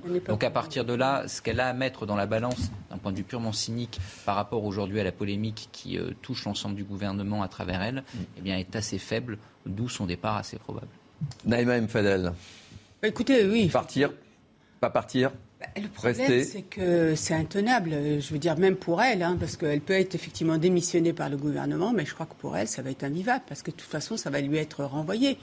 Euh, évidemment, alors moi, j'ai pas très bien compris cette hypocrisie liée à cette euh, tribune, si je puis dire, parce qu'en en fait, elle est quand même au vitriol et en même temps, on n'appelle pas euh, effectivement à cette démission, on dit ah c'est la responsabilité du gouvernement. Donc c'est encore plus difficile de dire c'est la responsabilité du président de la République et de la première ministre, parce que du coup, on leur dit bah, prenez vos responsabilités. Mmh. Donc effectivement, c'est intenable et je pense que qu'elle soit démissionnée ou qu'elle soit amenée à être démissionnée, je pense que l'issue est effectivement, comme disait tout à l'heure lui dans quelques jours. Je pense que euh, voilà, ça va se faire. Alors, on poursuit le débat. J'aimerais euh, vous faire euh, écouter ce que disait ce matin euh, Prisca Thévenot, qui est députée Renaissance, comme vous le savez. Elle était interrogée par Florian Tardif. Écoutez sa réaction par rapport à l'affaire Cailleux et je vous demande de réagir. Oui, elle a eu des propos maladroits et blessants. S'en est-elle expliquée Oui, s'en est-elle excusée aussi. Elle a d'ailleurs très justement expliqué que ses positions aujourd'hui ne sont pas celles de 2013 par rapport aux propos qui lui sont aujourd'hui reprochés euh, dans cette tribune. Je le redis encore une fois, les gens peuvent évoluer. Et c'est tout l'objet de nos engagements politiques, de nos engagements militants, de faire évoluer les mentalités. Euh, James Chéron, vous êtes toujours euh, avec nous en direct, je suppose. Euh, vous souhaitez réagir par rapport à ce qu'on vient de dire et par rapport à, ce qu'on vient d'entendre Oui, Madame Thévenot parle de propos blessants. Ils ne sont pas blessants, ils sont homophobes. Donc il faut effectivement s'interroger sur leur portée politique et les conséquences politiques qu'elles doivent engager, et puis peut-être sur des conséquences juridiques également. Ce n'est pas parce qu'on est ministre de la République, en tout cas à l'instant où nous nous parlons, que des propos homophobes peuvent être euh, euh, toléré. Et je suis très étonné euh, d'entendre Madame Thévenot protéger quelque part une ministre du gouvernement qui a tenu des propos qui sont pour le coup très homophobes. Et je constate qu'elle est d'ailleurs en décalage avec un certain nombre des élus ou de, cadres de son propre parti et de sa majorité au gouvernement, au Parlement et de la majorité présidentielle qui sont signataires de cette tribune parce que justement il n'y a pas euh, de partisanisme dans la considération légale, politique, éthique, déontologique de propos homophobes. Ça relève de la justice donc. Hein C'est ce que dit cette tribune, effectivement, et il faut quand même s'interroger sur une saisine de la justice, oui. Patrice Arditi, je ne vous ai pas entendu sur euh, l'affaire Cailleux. Moi, je suis très contrarié. Je suis très contrarié parce que je ne veux pas faire partie de tous ceux qui foncent sur l'occasion l'occasion de se manifester. Alors, euh, Je parlais d'acharnement hein, tout à l'heure. Hein. Bien sûr, bien sûr. Pour vous, c'est de l'acharnement dans cette, dans cette tribune, il y a des gens qui veulent exister, il y a des gens qui veulent continuer d'exister, il y a des gens qui sont sincères, qui considèrent que euh, les petits mots prononcés par euh, Madame Cailleux représentent une, insulte, une insulte homophobe. maintenant, maintenant, il faut désacraliser la chose. ces petits mots, on peut en faire ce qu'on veut. Mm. Si, si on disait à propos des pompiers, ces gens-là n'ont pas de vie de famille, ça n'est pas une insulte, ces, ces, gens-là. Donc on, a cristallisé absolument euh, toute une espèce de, de, de, de, hargne pour différentes euh, euh, raisons. D'abord parce qu'elle serait conservatrice, ensuite parce qu'elle aurait peut-être pris le portefeuille de, quelqu'un qui, selon certains, le, méritait mieux.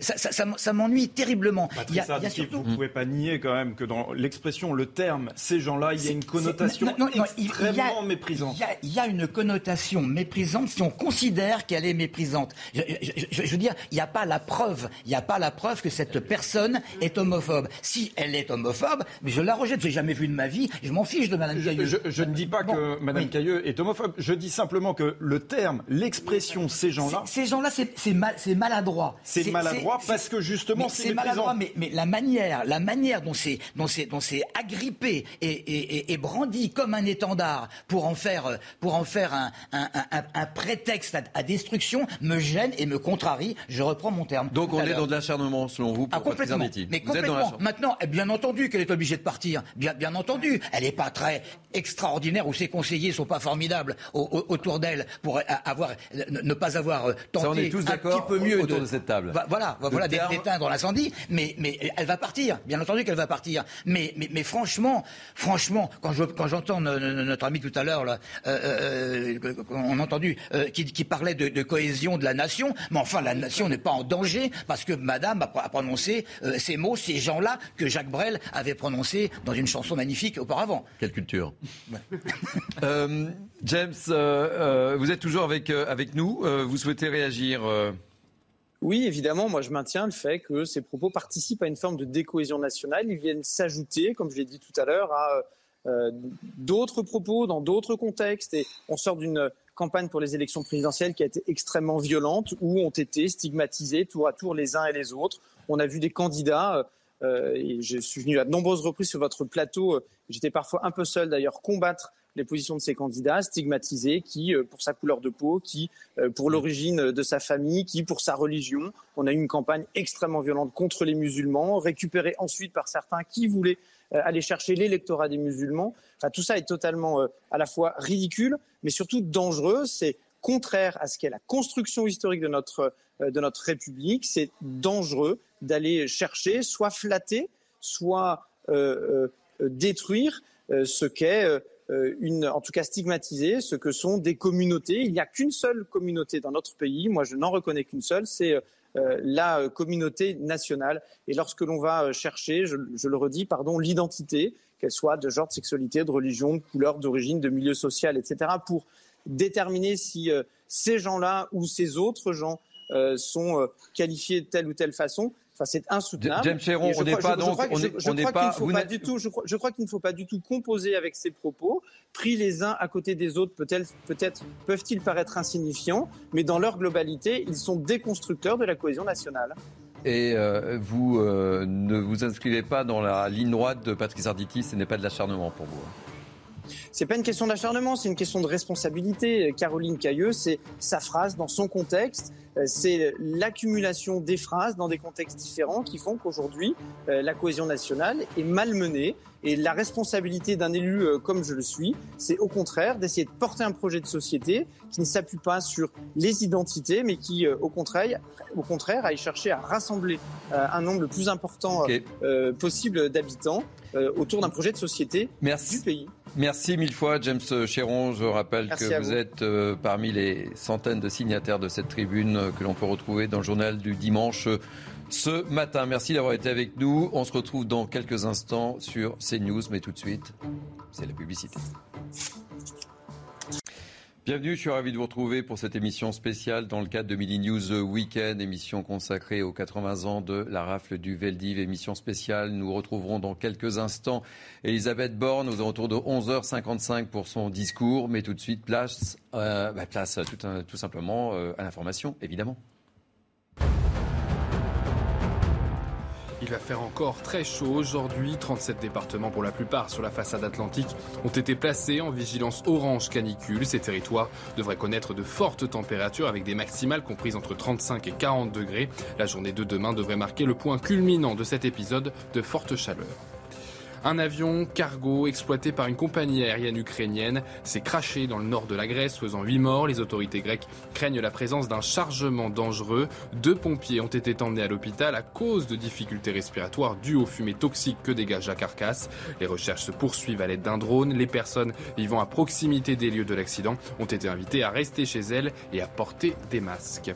La participation de la Russie à une réunion du G20 fait polémique. La vice-première ministre du Canada estime que c'est comme inviter un pyromane, à une, réunion de pompiers. Le groupe des 20 premières économies mondiales s'est retrouvé en Indonésie avec un objectif, répondre aux conséquences économiques de la guerre en Ukraine. Dans ce contexte, dans ce contexte le fait que Moscou participe à une réunion ministérielle de ce G20 n'est pas concevable pour le Canada.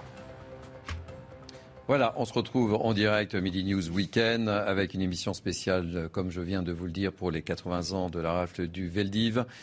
Image euh, en direct de la cérémonie, euh, cérémonie à laquelle participe Elisabeth Borne, pardon, la Première ministre. Euh, nouveau plateau, nouveaux invités que je vais vous présenter tout de suite. ravi d'accueillir Jonathan Sixou, journaliste à Causeur. ravi d'accueillir Denis de Montpion, éditorialiste politique. Benoît Vaillot, Bonjour, politologue. Et puis, euh, et puis euh, évidemment, Louis Morin, euh, qui est resté avec nous, puisque nous allons parler d'une certaine affaire qui défraie la chronique. Donc, l'actualité du jour, vous le savez, c'est effectivement cette rafle du Veldiv. C'était il y a 80 ans, les 16 et 17 juillet 1942. plus de 13 000 personnes, dont près d'un tiers d'enfants sont arrêtés avant d'être détenus euh, au, vélodrome d'hiver du, du Veldiv dans des conditions d'hygiène déplorables avant euh, des départs, comme vous le savez, euh, vers des camps. La Première ministre Elisabeth Borne est sur place depuis ce matin 10 heures. On a pu assister en direct à un certain nombre de dépôts de germes avant effectivement euh, d'assister et, d'écouter en direct sur CNews euh, son discours autour de 11h55. Euh, ce matin, vous avez pu, si vous avez eu le plaisir de, nous suivre, écouter la, réaction d'un certain nombre de grands témoins. nous avions comme invité Alain Jakubowicz, avocat évidemment, mais aussi ancien président de l'ALICRA. Et euh, Alain Jakubowicz a eu beaucoup, beaucoup de mal à euh, cacher son, émotion ce matin en écoutant euh, un chant particulier. Je vous propose de, de revivre et, d'écouter sa réaction avec nous. Oui, ça représente. oui, voir nos, nos concitoyens partager ce qui est notre histoire dans l'histoire. C'est vrai que pour moi, évidemment, ça rappelle des choses particulières. Et lorsque j'entends ce, ce chant, j'entends mon grand-père. Euh, Benoît euh, Vaillot, il est euh, important, je le disais tout à l'heure, de ne pas et de ne jamais, jamais oublier. Ne jamais oublier, en effet, il y a là, nous sommes au cœur donc d'une commémoration organisée par la République française, organisée au, sommet de, de l'État. Ce sont des moments importants dans, la vie d'une nation et nous sommes euh, à un moment de pédagogie, pédagogie mémorielle. Euh, en tant qu'historien, je m'oppose au devoir de mémoire et je pense que nous sommes passés à une autre, époque, mais une pédagogie mémorielle où on rappelle, on rappelle les faits. L'historien est là aussi hein, pour, rappeler les faits et où on commémore. On, commémore ces pages difficiles de notre histoire, qui ne sont pas forcément d'ailleurs effectivement euh, les pages glorieuses euh, de notre histoire, c'est le moins qu'on puisse dire, et l'État prend sa part. Et d'ailleurs, on, l'évoquait hein, ce matin, euh, la France a mis beaucoup de temps à, reconnaître son rôle. Il a fallu attendre l'intervention et le discours de Jacques Chirac en 1995. Pas la France. L'État français. L'État français. C'est la différence, effectivement. C'est-à-dire que jusqu'en jusqu'en 1995, avec le, discours de, Jacques Chirac, il y avait une, politique mémorielle qui était organisée, euh, qui était donc dans la continuité de celle initiée par le général de Gaulle, hein, et Mitterrand était aussi dans, cette ligne, de reconnaître les crimes perpétrés par l'État français, c'est-à-dire de Vichy, mais l'État français qui ne parlait pas au nom de la France. Là où Jacques Chirac est allé un petit peu plus loin, c'est qu'il a parlé effectivement du, gouvernement euh, français sous l'État de Vichy, c'est-à-dire l'autorité de fait qui euh, dirigeait le pays alors à moitié occupé, et a reconnu la, responsabilité de la France. Je dirais en historien que la France, elle était, elle était à Vichy, hein, on ne peut pas le nier, mais elle était aussi à Alger, elle était aussi à Londres, elle était aussi à Brazzaville. Et il faut rappeler aussi qu'on ne peut pas réduire la nation à seulement un aspect euh, de l'histoire de la Deuxième Guerre mondiale, mais il est clair que l'État français et les services français ont participé euh, à la rafle du Veldiv, comme de manière générale à toute la politique raciste et antisémite euh, organisée par le régime de Vichy, avec ou de façon indépendante des nazis. Je voudrais donner la, parole à, à Jonathan Sixou. il, y a, il, est à noter que cette politique mémorielle euh, est particulièrement délicate parce que là, on parle d'une mémoire euh, euh, palpitante, d'une mémoire vivante. Les témoins des survivants sont encore vivants, des enfants de survivants le sont également. Il est très délicat, humainement parlant, de, pouvoir parler de, cette, de, ce drame et de ce, crime de masse précisément. Il est à noter que Mitterrand l'a pas vraiment fait parce que lui-même était réellement un vrai collabo. Il l'a été jusqu'à la fin de sa vie dans son intimité en recevant à table René Bousquet, qui est l'homme qui était l'intermédiaire euh, de, de l'ASS pour euh, organiser cette rafle du Valdiv. Euh, donc, il est normal, si je puis dire, que avec une, autre génération, mm. ce soit le président Chirac ensuite qui endosse. Ces propos n'engagent que vous, Jonathan Sixou. Hein. Je connais les éléments biographiques. Les termes sont forts et. J'estime que dans un contexte aussi sensible que, que cela. Homme qui a été décoré par la Francisque, par le. Ça n'engage que vous. Je, je, je, souhaite le préciser, Jonathan Sixou. Euh, je, voulais simplement ajouter, si vous me permettez, euh, le, fait que là où il y a un vrai débat d'historiens, mais qui ne dépend pas, et encore une fois, je, veux vraiment être très précis sur ce point aussi, euh, on parle d'hommes, de femmes qui ont été assassinés. En revanche, ils ont été assassinés par le régime de Vichy. Et ensuite, c'est là où il y a, il faudra, c'est pas aujourd'hui, surtout pas aujourd'hui, et c'est pas demain que ce débat devra avoir lieu, mais il devra avoir lieu entre ce qu'est l'État français, entre ce qu'est la France et ses responsables politique. Parce que c'est peut-être davantage euh, la France, parce que le régime de Vichy, ça n'était pas la République. La Troisième République avait été abolie. Donc, dans quelle mesure est-ce un président de la République de s'excuser pour des crimes commis par un autre régime politique? Là, c'est un vrai débat historique. Mais encore une fois, la décence ne nous permet pas, en ce jour anniversaire, de l'avoir, je pense, ce débat. Merci pour ces précisions. Euh, Denis de Montpion, je vous donnerai la parole juste après la page publicité. Bienvenue sur euh, CNews. Midi News Weekend se poursuit avec, euh, vous le savez, depuis ce matin, 10h, une émission spéciale pour euh, les 80 ans de cette rafle du Veldiv. Autour de moi, des invités qui sont déjà très, très actifs sur ce thème si important. Et, autour de moi, donc, Jonathan Sixou, Denis de Montpion, Benoît Vaillot et, Louis Morin. Denis de Montpion, vous souhaitiez réagir sur les propos tenus par notre ami Jonathan Sixou, euh, que j'ai repris de voler sur cette prise de parole euh, à l'encontre euh, d'un ancien président de la République. Ah, ce n'est pas le thème hein, de ce débat, évidemment, mais, il est important de, préciser, de recadrer les choses. Il est simplement factuellement faux de se laisser aller à dire que François Mitterrand était un collabo. Euh, les collabos, c'était clairement les gens qui s'étaient engagés pour euh, appliquer la politique de Vichy euh, en collaboration avec euh, les Allemands, c'est très clair. François Mitterrand, ni de près ni de loin, n'a jamais été acteur de cette politique. il a, d'ailleurs, il faut le rappeler, il a été prisonnier, il s'est évadé deux ou trois reprises euh, des stalags allemands. Euh, ensuite, il s'est occupé des prisonniers. Il a essayé de faire en sorte, et c'est pour cela d'ailleurs qu'il avait rencontré euh, Philippe Pétain, le maréchal Pétain, pour essayer améliorer le sort des prisonniers. Je voudrais qu'on revienne très, très rapidement sur ce qui nous... Ce chapitre, simplement, vous évoquiez tout à l'heure l'aspect tardif avec lequel on commémore aujourd'hui les, les, rafles, la rafle du Veldiv.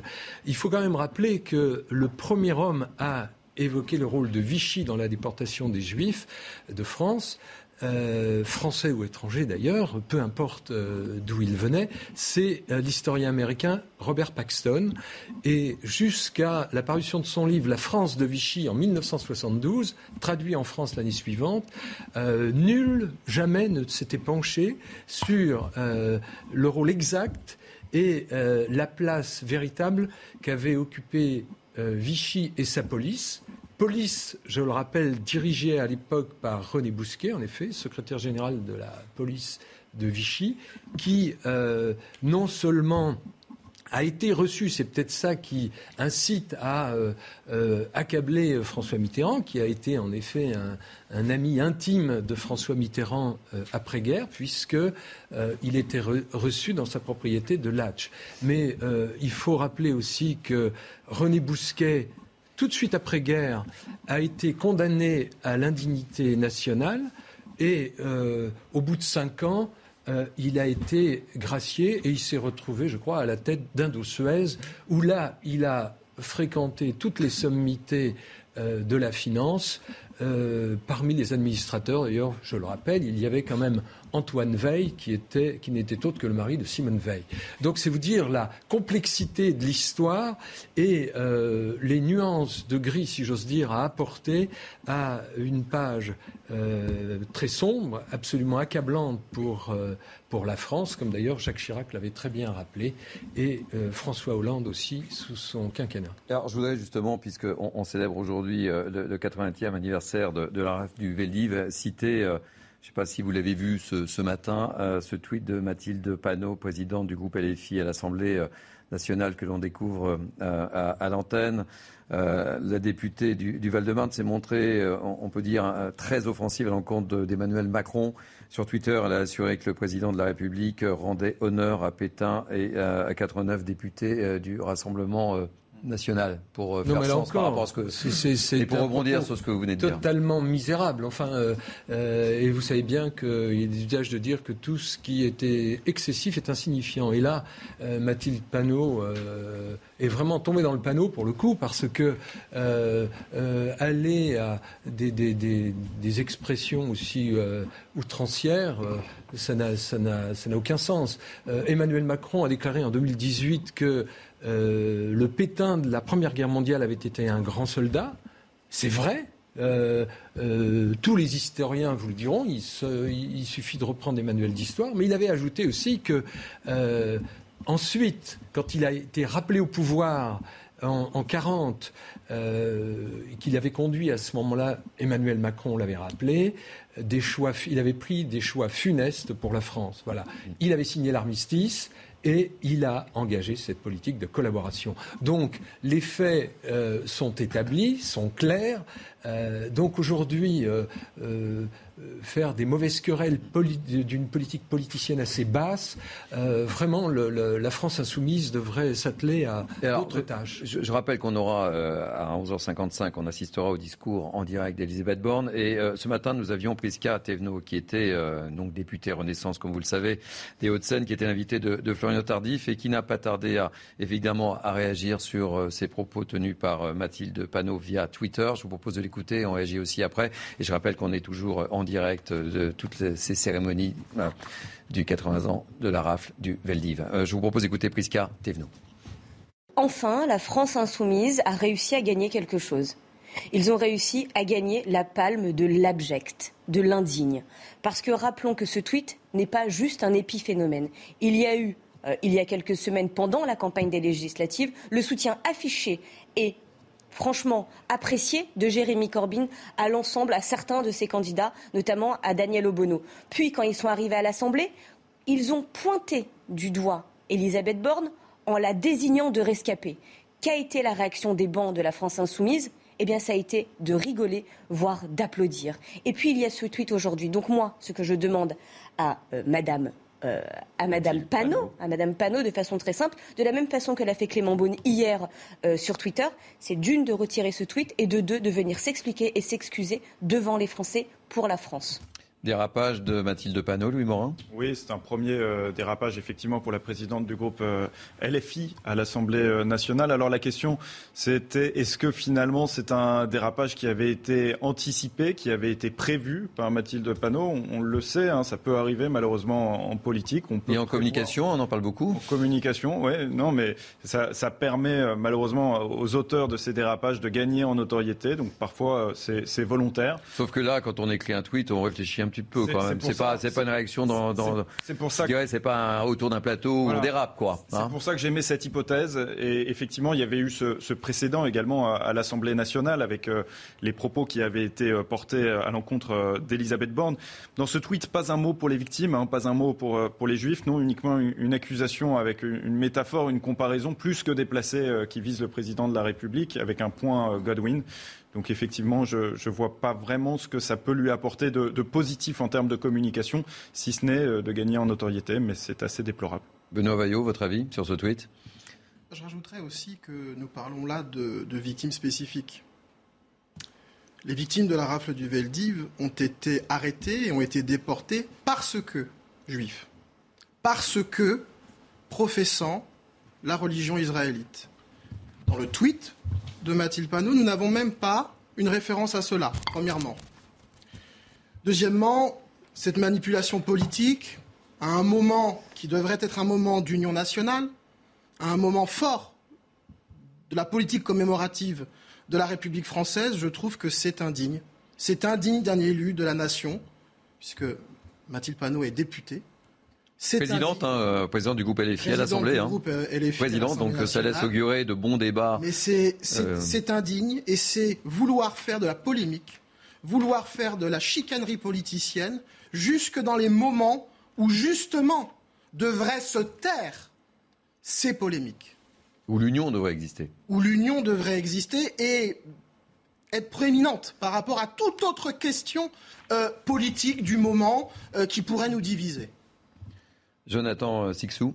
Les semaines passent et euh, pas une fois euh, la France insoumise euh, ne prouve qu'elle est de plus en plus anti-démocratique et, anti-républicaine. S'il y a bien ce type d'anniversaire malheureux pour davantage souder la, nation française, c'est bien celui-ci, parmi d'autres.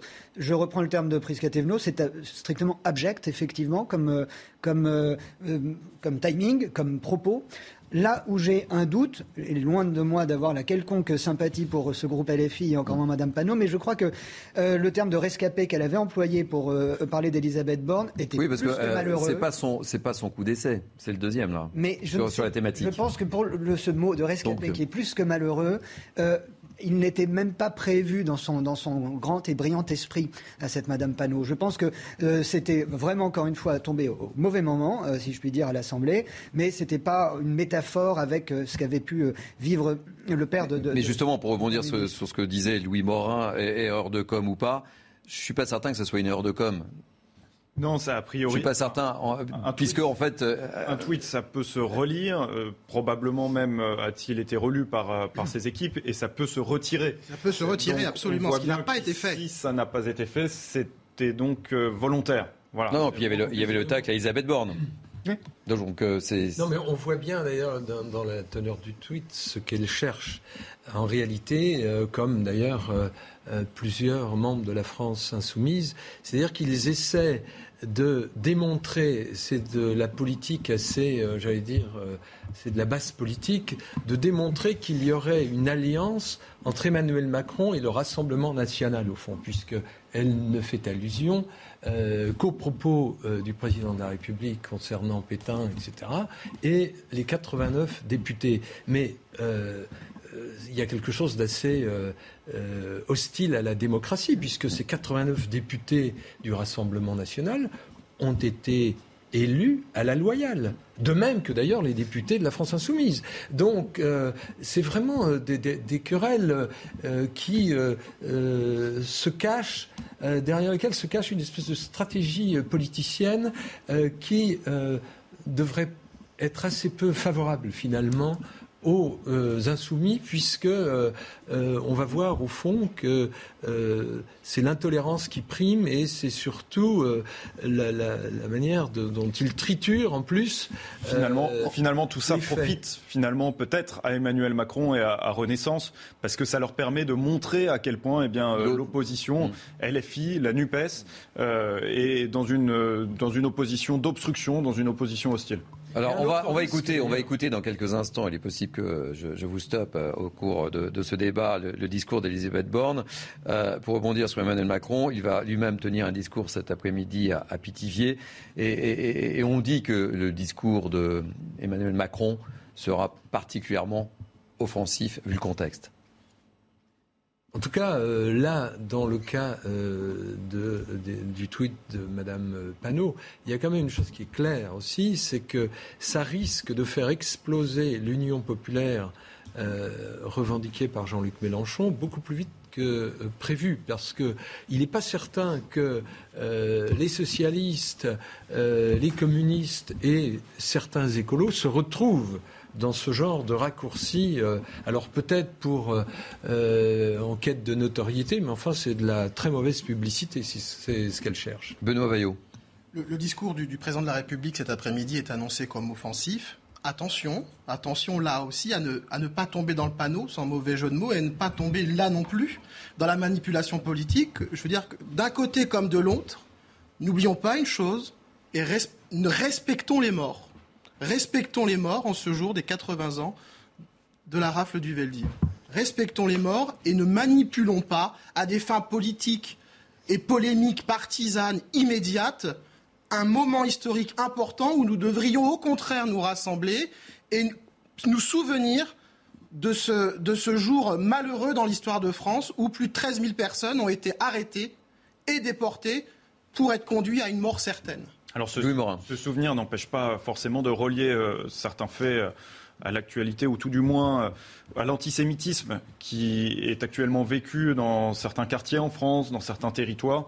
Et c'est aussi peut-être euh, l'enjeu d'une commémoration. C'est, au fond, c'est, de l'ancrer dans le réel actuel, de l'ancrer dans le présent. C'est aussi euh, la raison pour laquelle tout à l'heure on, évoquait la présence de Papendiaï, qui est arrivé d'ailleurs finalement à la, commémoration. et qui sera cet après-midi aux, côtés d'Emmanuel Macron. qui sera cet après-midi à Pithiviers. Euh, quand, on emploie le terme d'offensive dans ce cadre-là, effectivement, j'entends euh, euh, cela, j'entends la lutte contre l'antisémitisme. On sait malheureusement, en regardant les actualités, que ce n'est plus des nazis qui tuent des juifs en France 70 ans, 80 ans après la guerre. le chef de l'État sera-t-il offensif vis-à-vis de l'islamisme et des nids d'islamisme qui, qui fleurissent encore une fois, encore, pardon, un peu trop à travers euh, tout le territoire. C'est la question quand vous employez le terme d'offensif, hmm. je l'entends comme ça. Je ne vois pas en, quoi ça pourrait sinon être offensif dès lors que nous parlons de commémoration euh, d'un crime de masse euh, il y a 80 ans. Denis euh, de Montpion. une chose, c'est que Jacques Chirac en 95, dans son remarquable discours, justement. Il y a eu un avant et un après Jacques Chirac, on l'évoquait depuis ce matin 10 heures. Hein, clairement. clairement, ça a changé les choses. Il a hein. été le premier président de la République, ce que ne pouvait, pouvait difficilement faire François Mitterrand et ses prédécesseurs aussi, parce que à l'époque, après la la Seconde Guerre mondiale, euh, il y avait euh, l'idée de reconstruire la France, de faire en sorte que les gens qui s'étaient euh, fourvoyés à Vichy, voilà, il y ait une espèce de, rassemblement, d'union nationale qui se fasse d'abord autour de De Gaulle et puis que ses successeurs ont poursuivi comme politique. Mais Jacques Chirac avait évoqué cet aspect de l'antisémitisme avivé, disait-il, par les intégrismes. Il avait été à l'époque extrêmement clair déjà là-dessus. 95, c'était pas hier, vous voyez.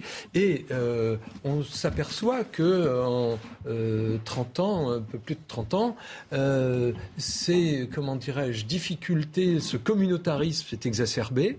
Et on peut penser que quand Emmanuel Macron parle annonce que son discours sera offensif, euh, c'est qu'il euh, aura euh, à l'esprit d'aller au-delà de ces commémorations et peut-être rappeler que l'antisémitisme est toujours très présent en France et que euh, en 2021, et c'est ça, ce sont les chiffres du ministère de l'Intérieur qui le disent, il y a eu quand même une progression, je crois, de supérieure à 70% des actes antisémites, dont près de 40% euh, contre les personnes, mais euh, c'est plus de l'ordre du coup de poing, euh, etc. C'est-à-dire que ce sont au tir de mortier, couteau, pistolet. C'est-à-dire que aujourd'hui, il n'y a plus du tout d'inhibition.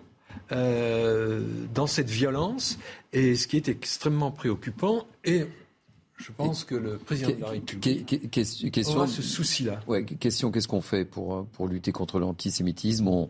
On monte en gras dans les, dans les sanctions, on n'est on est plus... Euh, Bien entendu, il y, a, il y, a, un travail considérable à faire qui commence à l'école.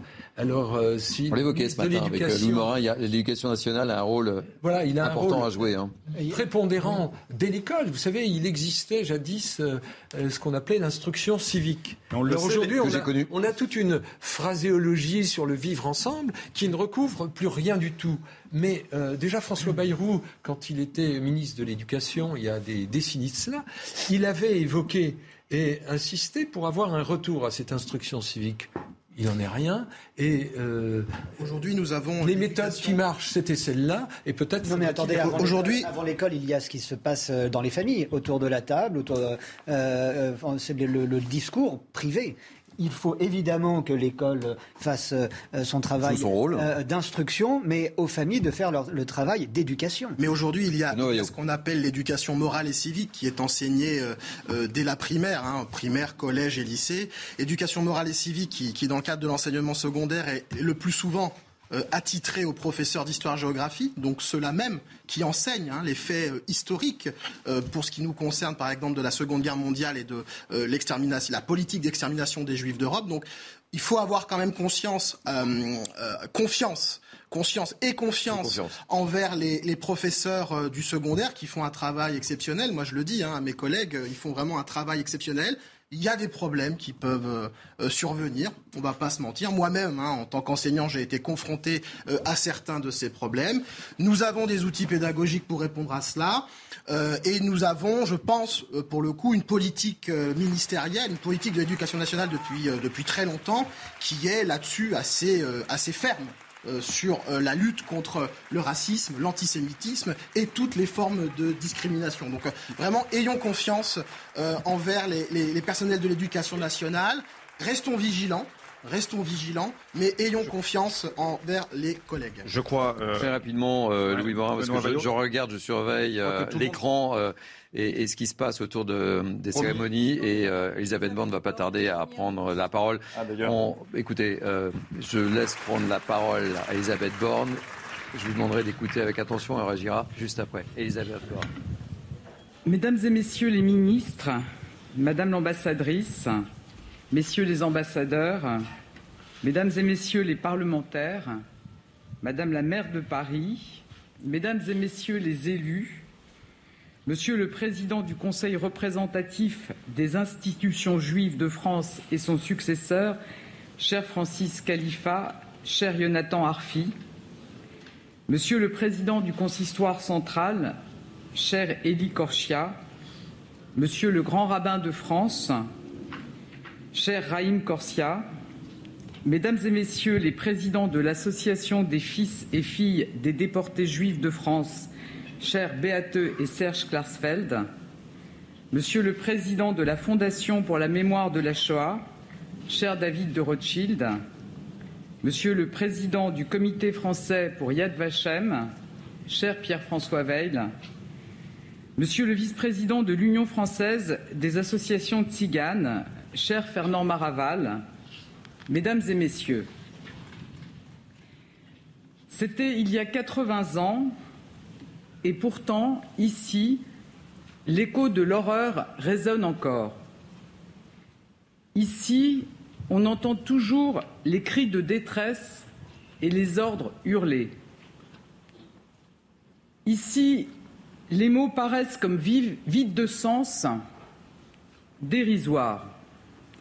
Car même si le Veldiv a été rasé, le murmure monte encore. Il nous saisit il nous étouffe. Et ces phrases que nous prononçons paraissent presque sans force face à la violence et à l'horreur dans sa cruelle réalité. Car ici, on se rappelle ces femmes, ces enfants, ces hommes arrêtés, parqués, humiliés. Ici, ici même, ce sont plus de 13 000 personnes que la France a livrées au supplice, à la haine, à la mort. Nous sommes très malheureux. À chaque instant, il y a de nouveaux malades, il y a des femmes enceintes, des aveugles. Nous couchons par terre, écrivait Clara Ganec, 15 ans. Pour elle, comme pour les autres, le Veldiv a marqué le passage de l'humanité vers la barbarie, le passage d'une France qui protège à une France qui se trahit. Ces 16 et 17 juillet 1942, l'histoire de la France a été marquée d'une blessure qui reste à nu. Ce sont bien nos lois qui ont imposé le fichage des Juifs, leur mise au banc. C'est bien notre police qui a cherché et arrêté des milliers de familles sans distinction d'âge ou d'état de santé. C'est bien notre pays qui les a laissés suffoquer ici, dans la chaleur de juillet, avant un tri macabre, avant, avant leur transfert vers les camps du Loiret ou vers Drancy, avant leur déportation vers Auschwitz-Birkenau. Ces jours-là, l'État français est allé plus loin que les exigences de l'occupant nazi en livrant notamment des enfants, en les envoyant à la mort. Ces jours-là, des milliers d'innocents ont été livrés à un destin dont personne parmi les responsables de l'État français n'ignorait l'issue. Ces images tournent nécessairement dans nos esprits, quelle que soit notre histoire personnelle, notre proximité avec le gouffre que dit la Shoah pour l'humanité. Oui, ces jours de juillet, comme lors des rafles qui ont suivi, la France a perdu un peu de son âme. Le chemin a été long.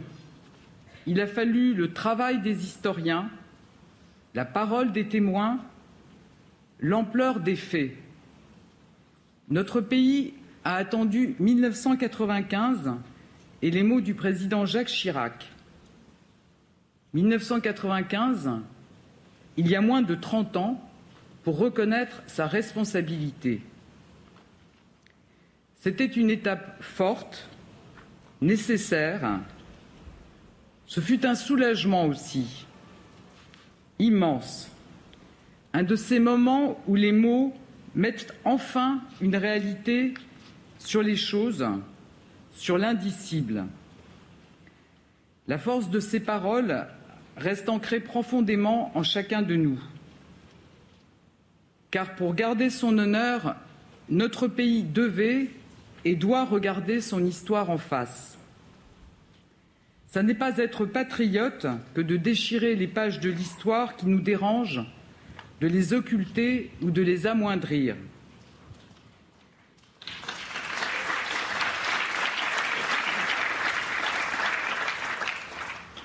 C'est parce que la France est la patrie des Lumières, c'est parce que notre pays est un des berceaux du progrès que la blessure est plus grave encore et que le vrai courage consiste à la reconnaître et à la commémorer.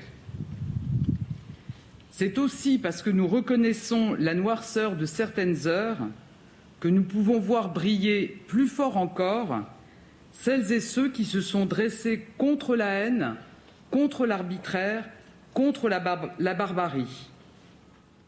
Je pense à ceux parmi les policiers qui ont refusé les ordres et laissé certains s'échapper. Je pense à ces Françaises et ces Français anonymes qui ont protégé, aidé, caché des Juifs de notre pays.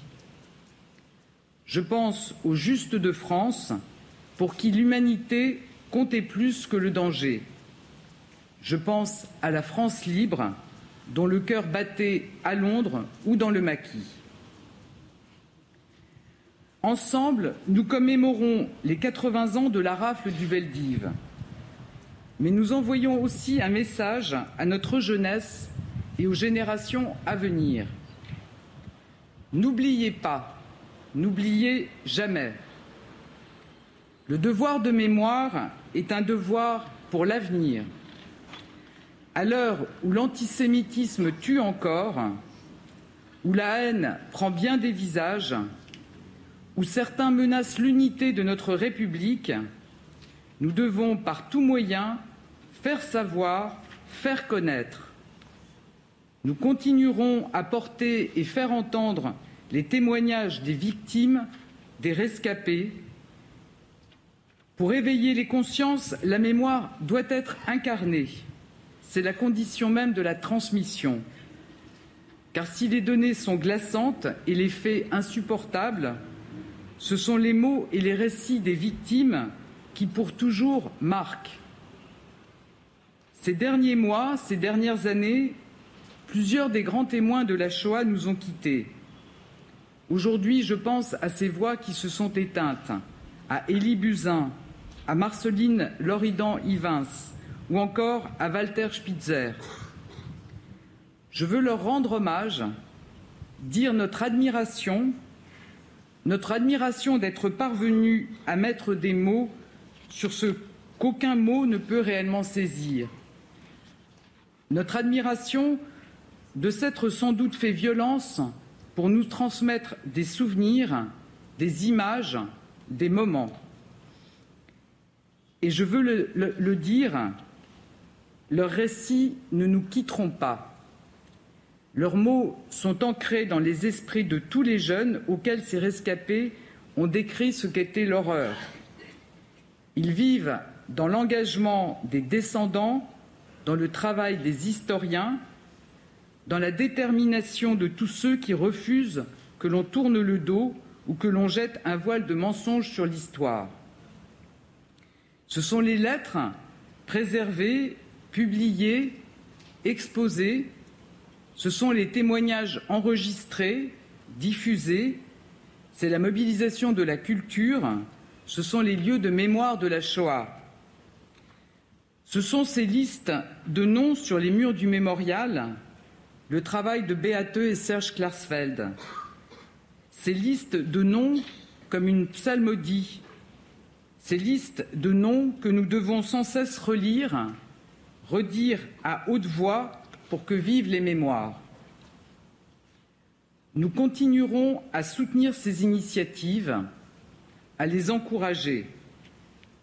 La parole des témoins est précieuse et partout nous la ferons perdurer. Je, crois aussi que la mémoire repose sur notre jeunesse. Nous enseignerons encore et toujours la réalité du génocide et de ses années noires et je le dis clairement devant vous, il n'y a pas une salle de classe en France où la mémoire de la Shoah ne doit pas être enseignée, pas une école où elle peut être contestée.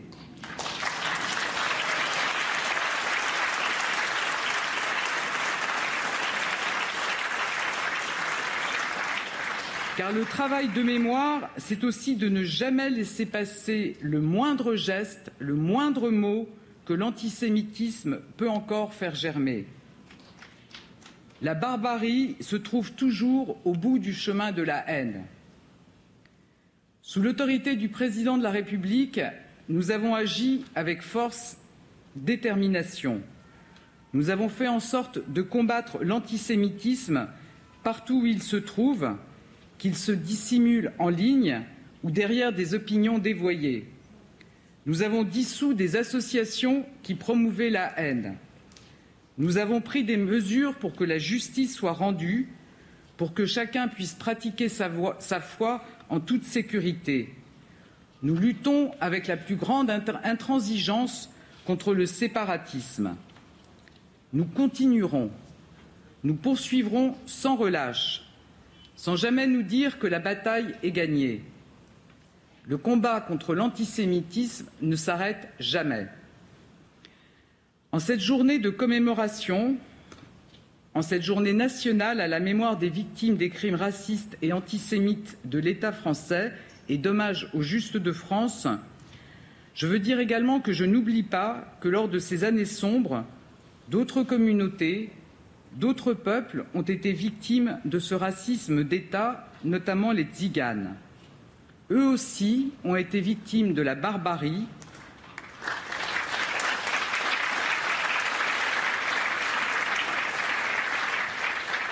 Pour eux aussi, nous ferons vivre la mémoire et nous lutterons contre toutes les haines, toutes les discriminations.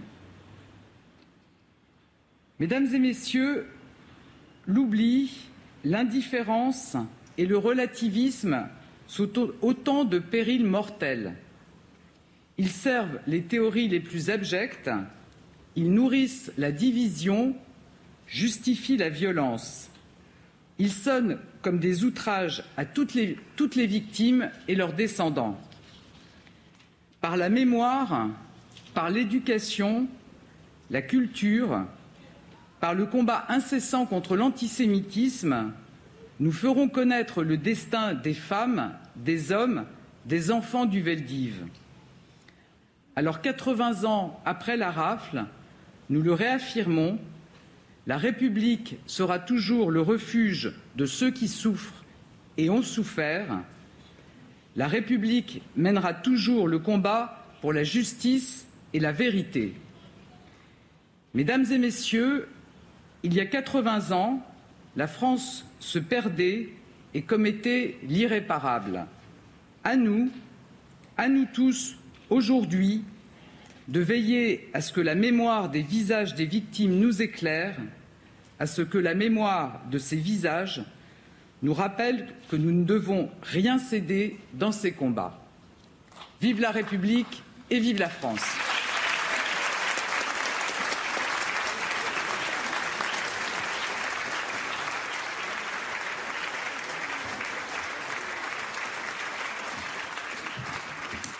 Voilà, retour sur euh, CNews Midi News Weekend. Vous venez de l'entendre, c'était le discours d'Elisabeth Borne à l'occasion des cérémonies des 80 ans de la rafle du Veldiv. Un discours attendu avant celui d'Emmanuel Macron qu'il prononcera à, à, Pithiviers dans un lieu chargé d'histoire.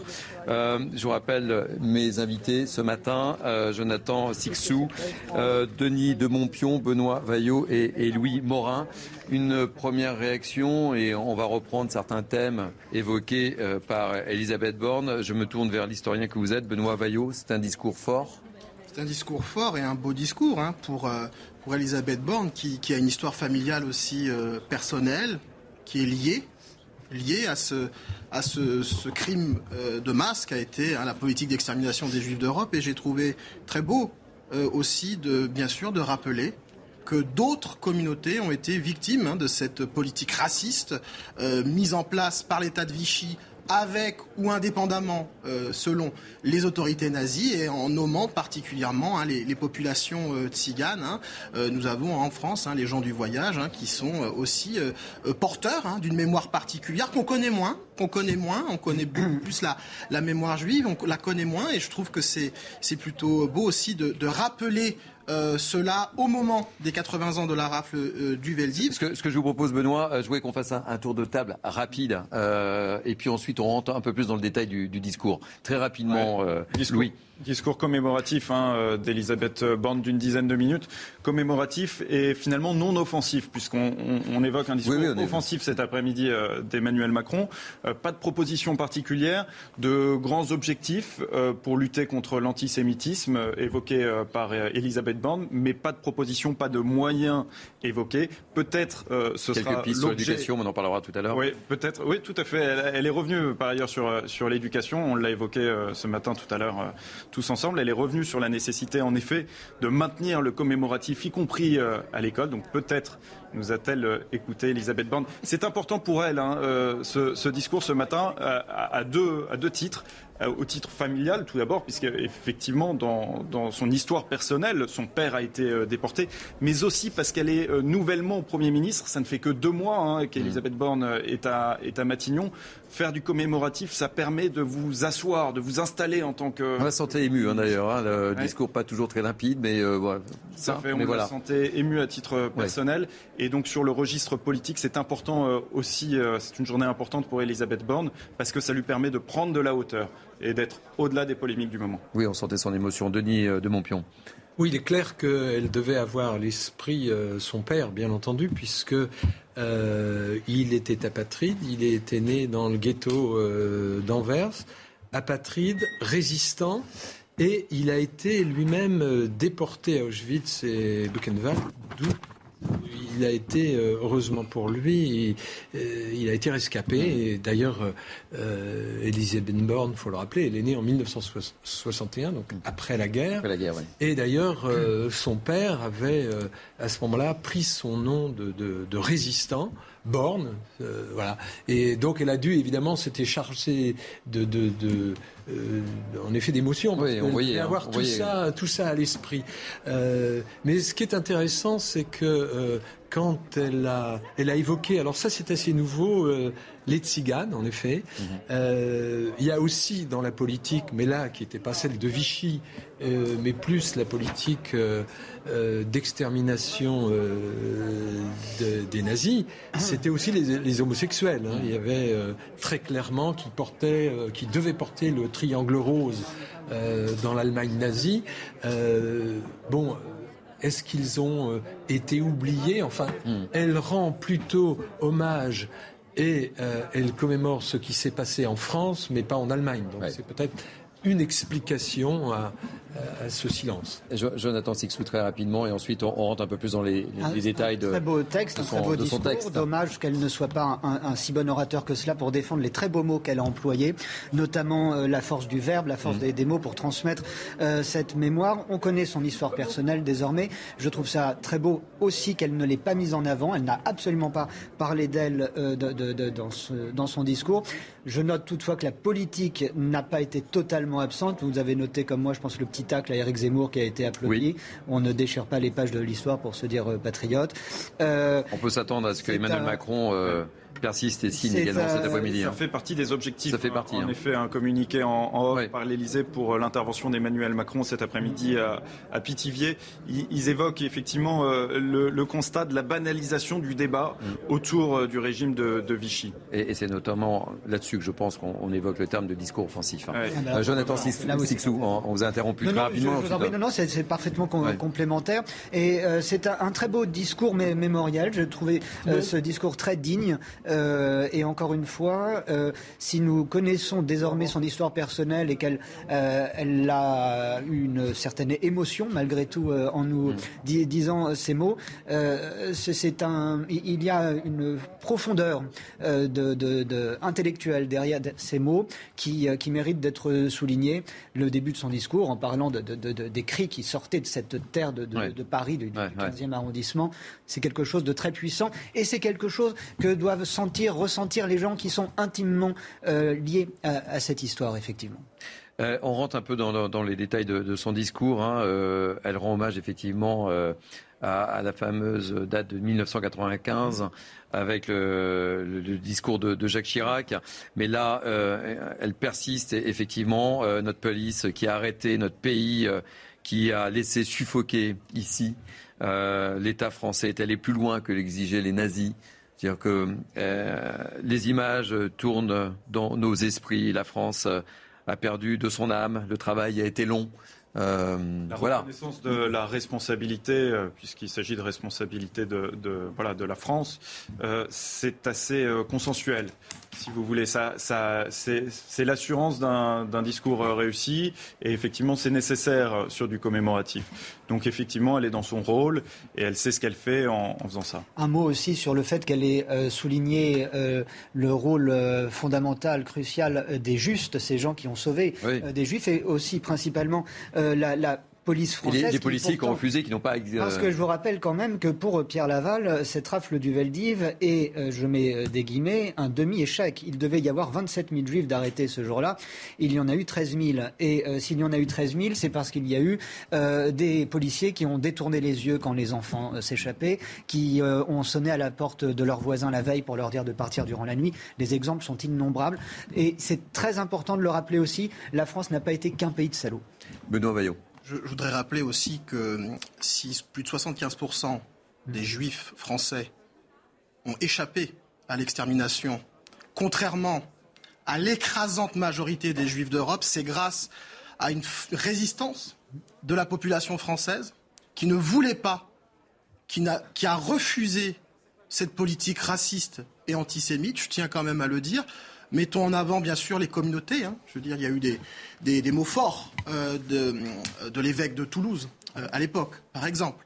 Euh, les communautés protestantes qui ont joué un rôle fondamental dans la sauvegarde des juifs et, plus particulièrement des enfants. Et de manière générale, l'ensemble des Français ont attaché aux, Israélites de France, comme on disait alors, à nos juifs, hein, expression qu'on pouvait entendre à cette époque. ce sont nos juifs, ils sont, ce sont nos compatriotes, et c'est vraiment cet esprit de concorde nationale qui doit prévaloir, car c'est cela qui a sauvé aussi et qui a été un frein à la politique raciste mise en place par le régime de Vichy et ses euh, euh, euh, alliés nazis. Messieurs, nous poursuivons, nous décryptons ce discours d'Elisabeth Borne juste après une page de publicité. Bienvenue sur CNews, c'est Midi News Weekend, dernière partie. je vous rappelle que c'est une émission consacrée aux 80 ans de la rafle du Veldiv. on en reparle dans quelques instants avec nos invités, mais tout de suite, c'est le moment du Flash Info.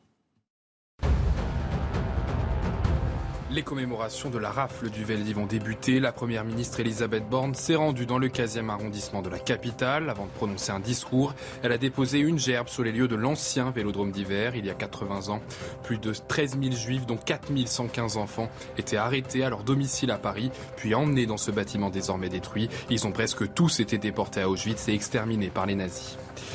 Il va faire encore très chaud aujourd'hui. 37 départements, pour la plupart sur la façade atlantique, ont été placés en vigilance orange canicule. Ces territoires devraient connaître de fortes températures avec des maximales comprises entre 35 et 40 degrés. La journée de demain devrait marquer le point culminant de cet épisode de forte chaleur. Alerte embouteillage dans les airs. Le géant de l'aviation américain Boeing a présenté ses prévisions de marché pour les 20 prochaines années. Il estime une hausse de 82% du nombre d'avions d'ici 2041, soit environ 47 000 appareils supplémentaires. Une augmentation qui s'explique par la croissance du trafic de passagers. C'était un flash qui vous était présenté par Arthur Muriot. On se retrouve donc pour la dernière ligne droite de Midi News et je vous représente mes invités de la matinée. Euh, Jonathan Sixou, bienvenue. Euh, Denis de Montpion, Benoît Vaillot et Louis Morin. Donc euh, nous avons beaucoup évoqué euh, ce matin euh, ces 80 ans du Veldiv. Est-ce que je vais directement sur les incendies? L'autre thème chaud de cette matinée, évidemment, vous le savez, ce sont ces incendies en, en Gironde. Je vous propose de faire un point immédiatement avec nos deux envoyés spéciaux, Clémence Barbier et Antoine Durand. Où en sommes-nous? À 12h30 très précisément Clémence Barbier. Eh bien, écoutez, euh, toute la matinée, euh, des reprises de feu ont été euh, constatées. Nous avons pu suivre une compagnie de, CRS motards qui circule dans les zones évacuées. Et bien sûr, nous avons vu ces petits départs de feu qui reprennent et également les Canadaires. Quatre Canadaires sont en action pour tenter de maîtriser ce feu. Pour l'heure, il n'est toujours pas fixé. Actuellement, il y a toujours plus de 3400 hectares de forêt qui ont brûlé depuis le début de l'incendie et les eux aussi, n'ont toujours pas pu euh, reprendre en tout cas le chemin de leur domicile. Merci beaucoup euh, Clémence Barbier. Je rappelle que vous êtes accompagnée par Antoine Durand et on vous retrouve tout au long de cette journée sur l'antenne de C'est News. Revenons donc euh, à cet anniversaire, les 80 ans de la rafle du Veldiv, avec ce discours d'Elisabeth Borne. On le disait euh, juste avant la page de publicité, on sentait beaucoup, beaucoup, beaucoup d'émotions de Nino Montpion euh, dans la voix d'Elisabeth Borne, avec quelques hésitations, ce qui n'est pas son habitude, mais euh, on, on, le comprend de par son histoire personnelle. Oui, puis elle s'est livrée un discours euh, très équilibré aussi sur le fond, c'est-à-dire faisant bien la distinction entre l'État français, même si elle a dit que la France avait perdu un peu de son âme, oui, oui, oui. etc. Et puis rappelant la France France des Lumières, la France du progrès, etc. Euh, que, en effet, la, ce n'était plus la République. Enfin, elle, elle a eu euh, à cœur de, de bien, euh, comment dirais-je, euh, faire un exposé précis des, des, de, de, de, cette euh, période. Alors, Son... Je vous propose justement de, de réécouter et... un, un, extrait d'Elisabeth Borne et on, et on réagit après si vous voulez bien. C'était il y a 80 ans et pourtant, ici, l'écho de l'horreur résonne encore. Ici, on entend toujours les cris de détresse et les ordres hurlés. Ici, les mots paraissent comme vides de sens, dérisoires. Car même si le Veldiv a été rasé, le murmure monte encore. Il nous saisit il nous étouffe. Et ces phrases que nous prononçons paraissent presque sans force face à la violence et à l'horreur dans sa cruelle réalité. Denis de Montpion. Les mots sont forts là. Hein. Oui, oui, oui, bien sûr, parce que mais euh, euh, non seulement les mots sont forts, mais aussi elle, j'allais dire, elle, elle ne fait pas que commémorer la rafle du Veldiv, puisque elle s'est projetée au fil de son discours euh, dans l'actualité. C'est-à-dire, vous savez, elle a déclaré l'antisémitisme tue encore. Euh, voilà, et là, euh, fait en sorte. On a pris des mesures de... avec Emmanuel Macron. Voilà. va lutter contre le séparatisme. Exactement. Mais d'ailleurs, elle a parlé de menaces sur l'unité de la République aussi. Donc on voit très bien qu quelle est sa préoccupation aujourd'hui. Le quand... combat contre l'antisémitisme ne s'arrête voilà. jamais. Et quand elle dit que euh, la, Shoah doit être enseignée à l'école. Elle l'est déjà d'ailleurs, puisque les manuels ont été euh, largement revus, et c'est tant mieux euh, à la lueur de cette histoire qui a été en effet mise à jour euh, par les historiens et l'américain Paxton en premier lieu. Mais aussi, elle a à l'esprit ce que, je le disais tout à l'heure, Jacques Chirac avait dénoncé en, en tout 95. cas. En 95, donc euh, en effet, elle a rectifié. C'est pas plus de 30 ans, mais c'est moins de 30 ans. Ça. Sur euh, cet antisémitisme et ce racisme qui est avivé par les intégrismes. Et euh, évidemment, euh, c'était pas le moment et l'heure de rappeler que, en effet, il y a dans un tas de quartiers, il y a des enfants juifs qui ne peuvent plus être scolarisés euh, normalement dans des établissements, euh, j'allais dire, où il y a une population euh, hétérogène, parce qu'ils sont souvent attaqués, malmenés, violentés, ce qui oblige les parents à les retirer. D'ailleurs, je rappellerai que c'est pas nouveau, puisqu'il y avait eu en 2002 un livre absolument remarquable qui s'appelait Les territoires perdus de la République, qui faisait déjà un bilan absolument effarant euh, de ces actes antisémites Alors, dans les cours d'école. Je, je, me tourne vers euh, Louis Morin. On, on l'a beaucoup évoqué depuis ce matin euh, en disant que le rôle pour éviter justement de revivre, ça passe par l'éducation. Et Elisabeth Borne a a beaucoup insisté là-dessus. Hein. Oui, elle l'a, elle l'a évoqué. Alors on évoque aussi effectivement tout à l'heure un, un, discours offensif de la part du chef de l'État. Euh, on ne sait pas bien justement contre quel antisémitisme euh, eh bien, le, le, chef de l'État sera particulièrement offensif. Euh, il a été évoqué dans certains articles de presse que c'était aussi par rapport au, au débat sur le, le régime de, de, Vichy, le débat qu'on a pu connaître par exemple durant la campagne, pendant la campagne oui. présidentielle. En effet, euh, ce serait dommage quand même que cet après-midi le discours du chef de l'État se focalise sur des questions euh, de politique politicienne. Je pense en effet que aujourd'hui, vous l'avez euh, évoqué, il y a une nécessité de lutter contre l'antisémitisme actuel, le antisémitisme que l'on connaît dans certains territoires de la République, dans certains quartiers, et particulièrement à l'école, parce que même si vous l'avez euh, souligné tout à l'heure, on a de nombreux enseignants qui se battent au quotidien euh, pour justement euh, faire vivre les valeurs de la République et pour pouvoir justement instituer ce, devoir de mémoire. Mais souvent, ils sont laissés à eux-mêmes, ils sont seuls. C'est aussi ce qu'avait dénoncé à l'époque l'entourage de Samuel Paty et les autres enseignants qui avaient été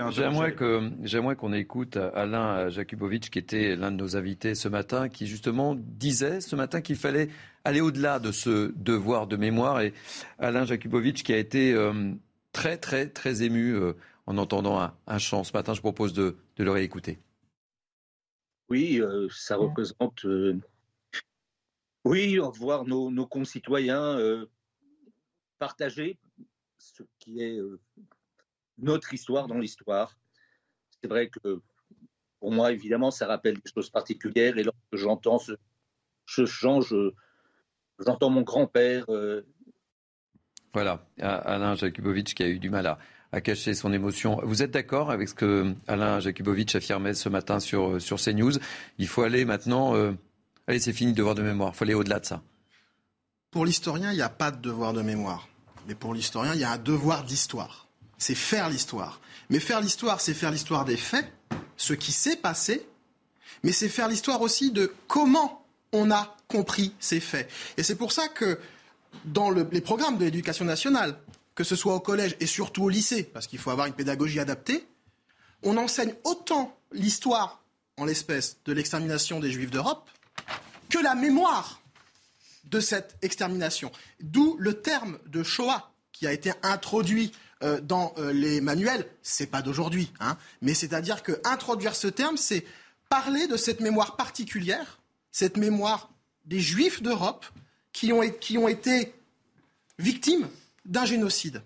Et c'est très important de, le devoir d'histoire et de comprendre qu'effectivement, moi je pense qu'il faut aller au-delà du devoir de mémoire. Par contre, le politique est dans son rôle. Le politique est dans son rôle dans les commémorations. Et aujourd'hui, c'est un, exemple assez euh, éloquent, euh, vraiment en l'espèce. Et il doit être dans une démarche de pédagogie mémorielle. Et effectivement, toujours la bonne mémoire, hein, si, je mhm. peux me, permettre, c'est celle qui s'appuie sur l'histoire. Alors justement, euh, Elisabeth Borne a, dit qu'il était important effectivement de, faire connaître le, destin des, enfants du Veldiv. Et je voulais qu'on écoute un autre témoignage qui a beaucoup œuvré d'ailleurs pour qu'on pour transmettre, pour qu'on n'oublie pas. C'est Serge Klassfeld qui est président, comme vous le savez, de l'association des filles et fils de juifs déportés de France. Je voulais qu'on l'écoute et on réagit ensuite. Oui, en ces années terribles, il n'y avait pas qu'une France, il y avait une confrontation entre deux Frances antagonistes. Les Juifs des rafles furent victimes de l'une de ces deux Frances. Les Juifs qui ont survécu, c'est-à-dire trois quarts des Juifs, le doivent à l'autre France, aux justes, aux braves gens, animés par les valeurs républicaines et les valeurs chrétiennes. Ils représentaient l'ensemble de la population française et nous leur en sommes profondément reconnaissants.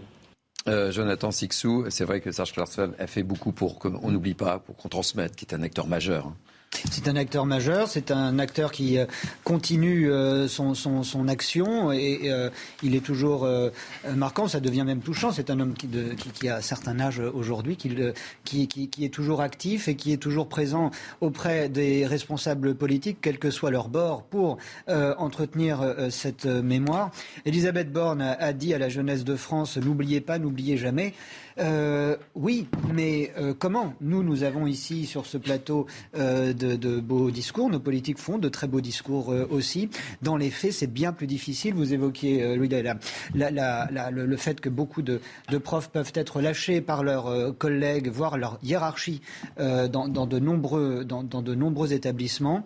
ça, c'est un vrai problème qui ne peut pas se résoudre en une semaine. C'est un vrai problème qui ne peut pas se résoudre par des mots à une tribune euh, ou dans un lieu euh, public. Il faut qu'il y ait un vrai travail de concertation euh, avec le ministère de l'Éducation nationale, et ça, quel que soit le ministre qui est rue de Grenelle, et avec aussi un travail pédagogique pour euh, ce qui soit adapté aux populations euh, de, qui sont amenées à recevoir cet enseignement. On voit bien aujourd'hui qu'il y a un problème entre l'enseignement qui est prodigué et les populations censées le recevoir. Alors Elisabeth Borne parle de, de, de n'a pas spécialement parlé de mesures, mais elle n'a pas parlé de combat contre l'antisémitisme.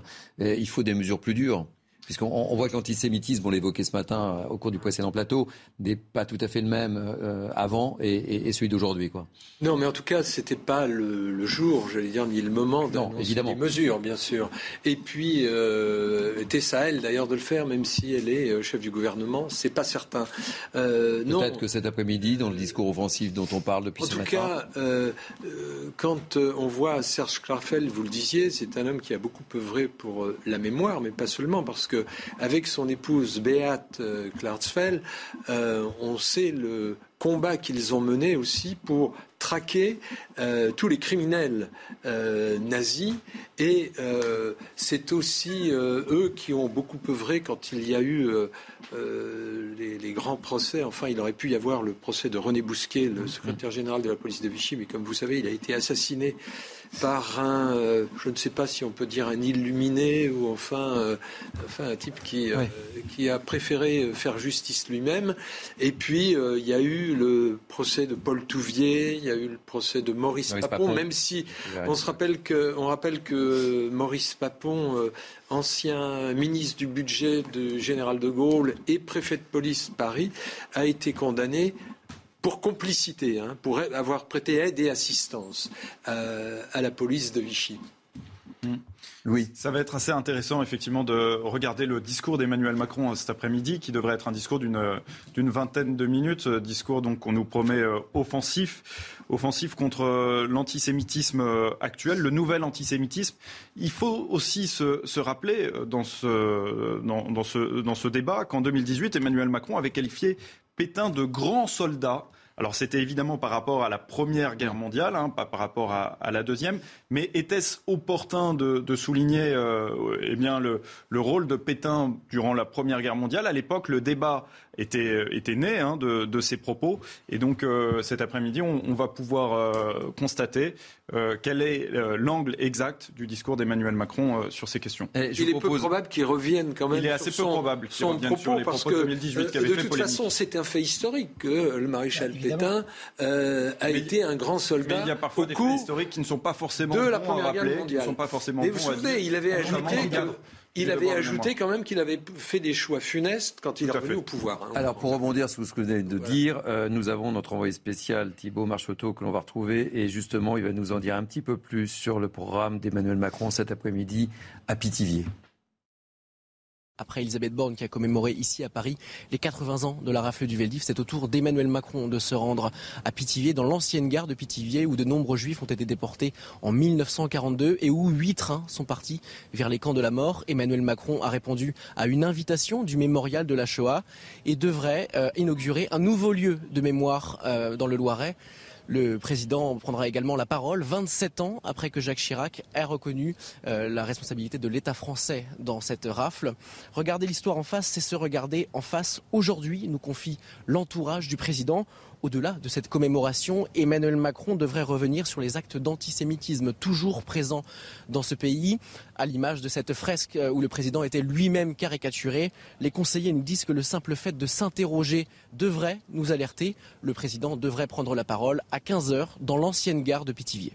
Merci beaucoup. On en sait un peu plus sur effectivement le programme de Emmanuel Macron, Pithiviers, un, lieu chargé d'histoire aussi. Évidemment, on n'en a pas parlé ce matin, mais Pithiviers, c'était c'est pas un endroit. Pithiviers, c'est ce qu'on appelle un lieu de mémoire, un lieu de mémoire de, la politique raciste et antisémite, bien sûr, de, l'État de Vichy, lieu de mémoire pour euh, tous les, rescapés, bien sûr, euh, de, de la déportation de manière générale. Je souhaiterais quand même dire que une politique commémorative, c'est complexe un discours commémoratif, c'est un exercice difficile. Euh, il est risqué. Elisabeth, est risqué. Elisabeth Borne l'a fait de façon très sobre euh, ce, matin et il n'y a pas grand-chose à, à redire là-dessus. Pour le président de la République, ça va peut-être être plus compliqué, d'autant plus si effectivement il veut avoir euh, des éléments plus offensifs, comme nous en avons déjà discuté. Parce qu'une commémoration, c'est on parle des morts, mais on parle aux vivants. Et c'est ça toute la difficulté.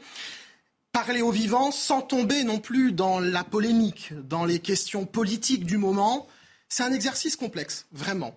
Et c'est d'autant plus complexe avec un, président de la République qui, semble-t-il, a une culture historique moindre par rapport à ses prédécesseurs. Je veux dire, euh, ce qu'il a dit à, propos du maréchal Pétain est, quelque chose de malheureux qu'on n'aurait pas pu entendre euh, dans la bouche d'un Mitterrand qui, lui, fleurissait.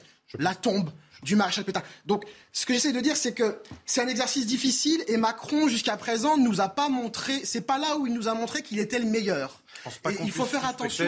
Emmanuel Macron de manquer de, culture historique ou de culture eh bien, politique. Eh bien, moi, eh bien, eh bien moi, c'est la question que je soulève. Il a quand même un bagage universitaire qui, est, assez conséquent.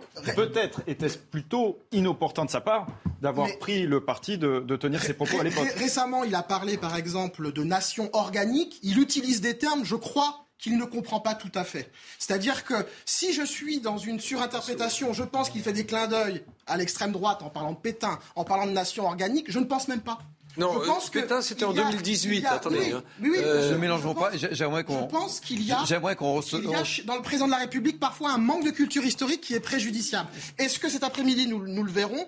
Ça reste à voir. Je ne suis pas certain, euh, sincèrement, qu'il y ait un gros manque de culture de la part d'Emmanuel Macron. Benoît euh, Vaillot, si je puis me permettre, pour recentrer le débat sur, sur cette cérémonie. Euh, Ce qui va être intéressant également, puisque le, le, sujet est à la lutte contre tous les antisémitismes et notamment contre les nouveaux antisémitismes, eh bien, c'est de, de constater s'il va être évoqué l'importation du conflit israélo-palestinien, parce qu'on sait que c'est aussi une des sources principales du nouvel antisémitisme que l'on peut avoir dans certains quartiers.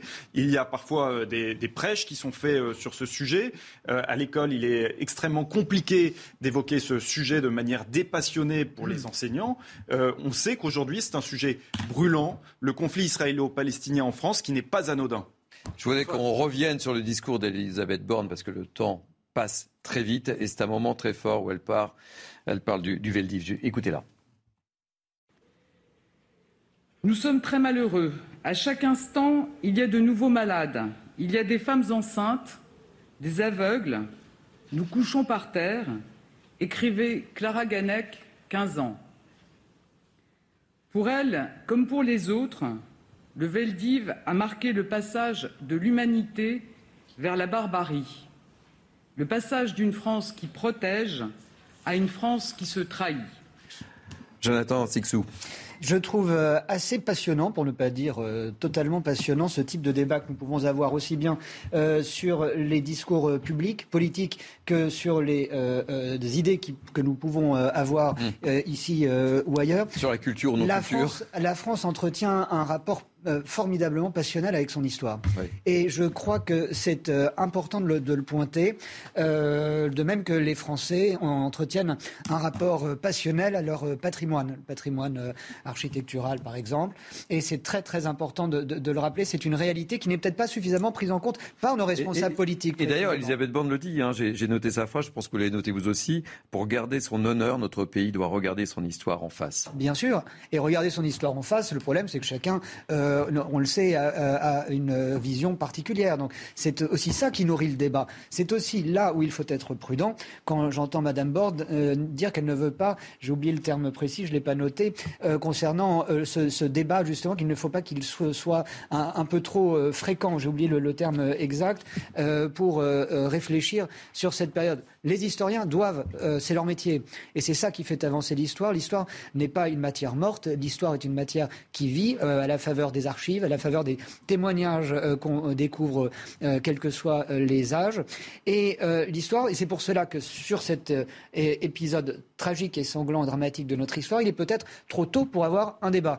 il, il peut y en avoir un, mais il ne peut pas, peut-être, eu égard encore une fois aux descendants de victimes, voire aux victimes elles-mêmes qui sont encore vivantes, avoir un, débat qui, attaque le fond du sujet, parce que vous le soulignez, Denis, tout à l'heure à très juste titre, mais ça, c'est aussi bien euh, euh, propre à la révolution de 89 qu'à l'occupation ou quelques grands événements de l'histoire que ce soit. Rien n'est blanc, rien n'est noir.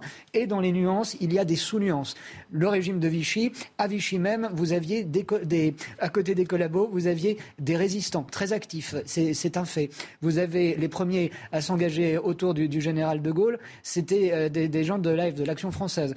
Vous voyez, après, on sait quels ont été les propos de Maurras, mais vous voyez que euh, tout est d'une complexité qui n'est pas faite finalement pour être débattue lors d'une campagne présidentielle, pour être abordée en 40 minutes sur un plateau de télé. Il faut prendre le temps de la réflexion, le temps de l'écriture et le temps de la lecture. Allez, très rapidement, parce qu'on arrive au terme de cette émission. Euh, quelques mots de conclusion, Denis de Montpion. A, a, très bien euh, euh, pesé le pour et le contre. Elle a fait, j'allais dire, une espèce de tour d'horizon assez complet sur la situation de la France. Elle n'a pas du tout oublié les justes qui ont beaucoup œuvré pour, en effet, sauver les Juifs. Et d'ailleurs, aujourd'hui, euh, Israël, régulièrement d'ailleurs, euh, bon. célèbre les justes.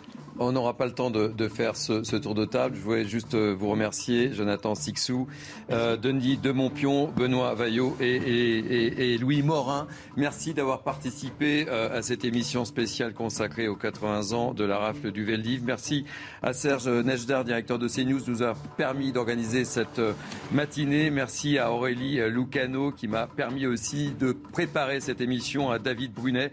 Merci à tous. On se retrouve très bientôt le week-end prochain, 10h, euh, 13h, midi 12 week-end. Et puis tout de suite, eh bien, ce sont les belles figures de l'histoire. On continue avec l'histoire. Avec...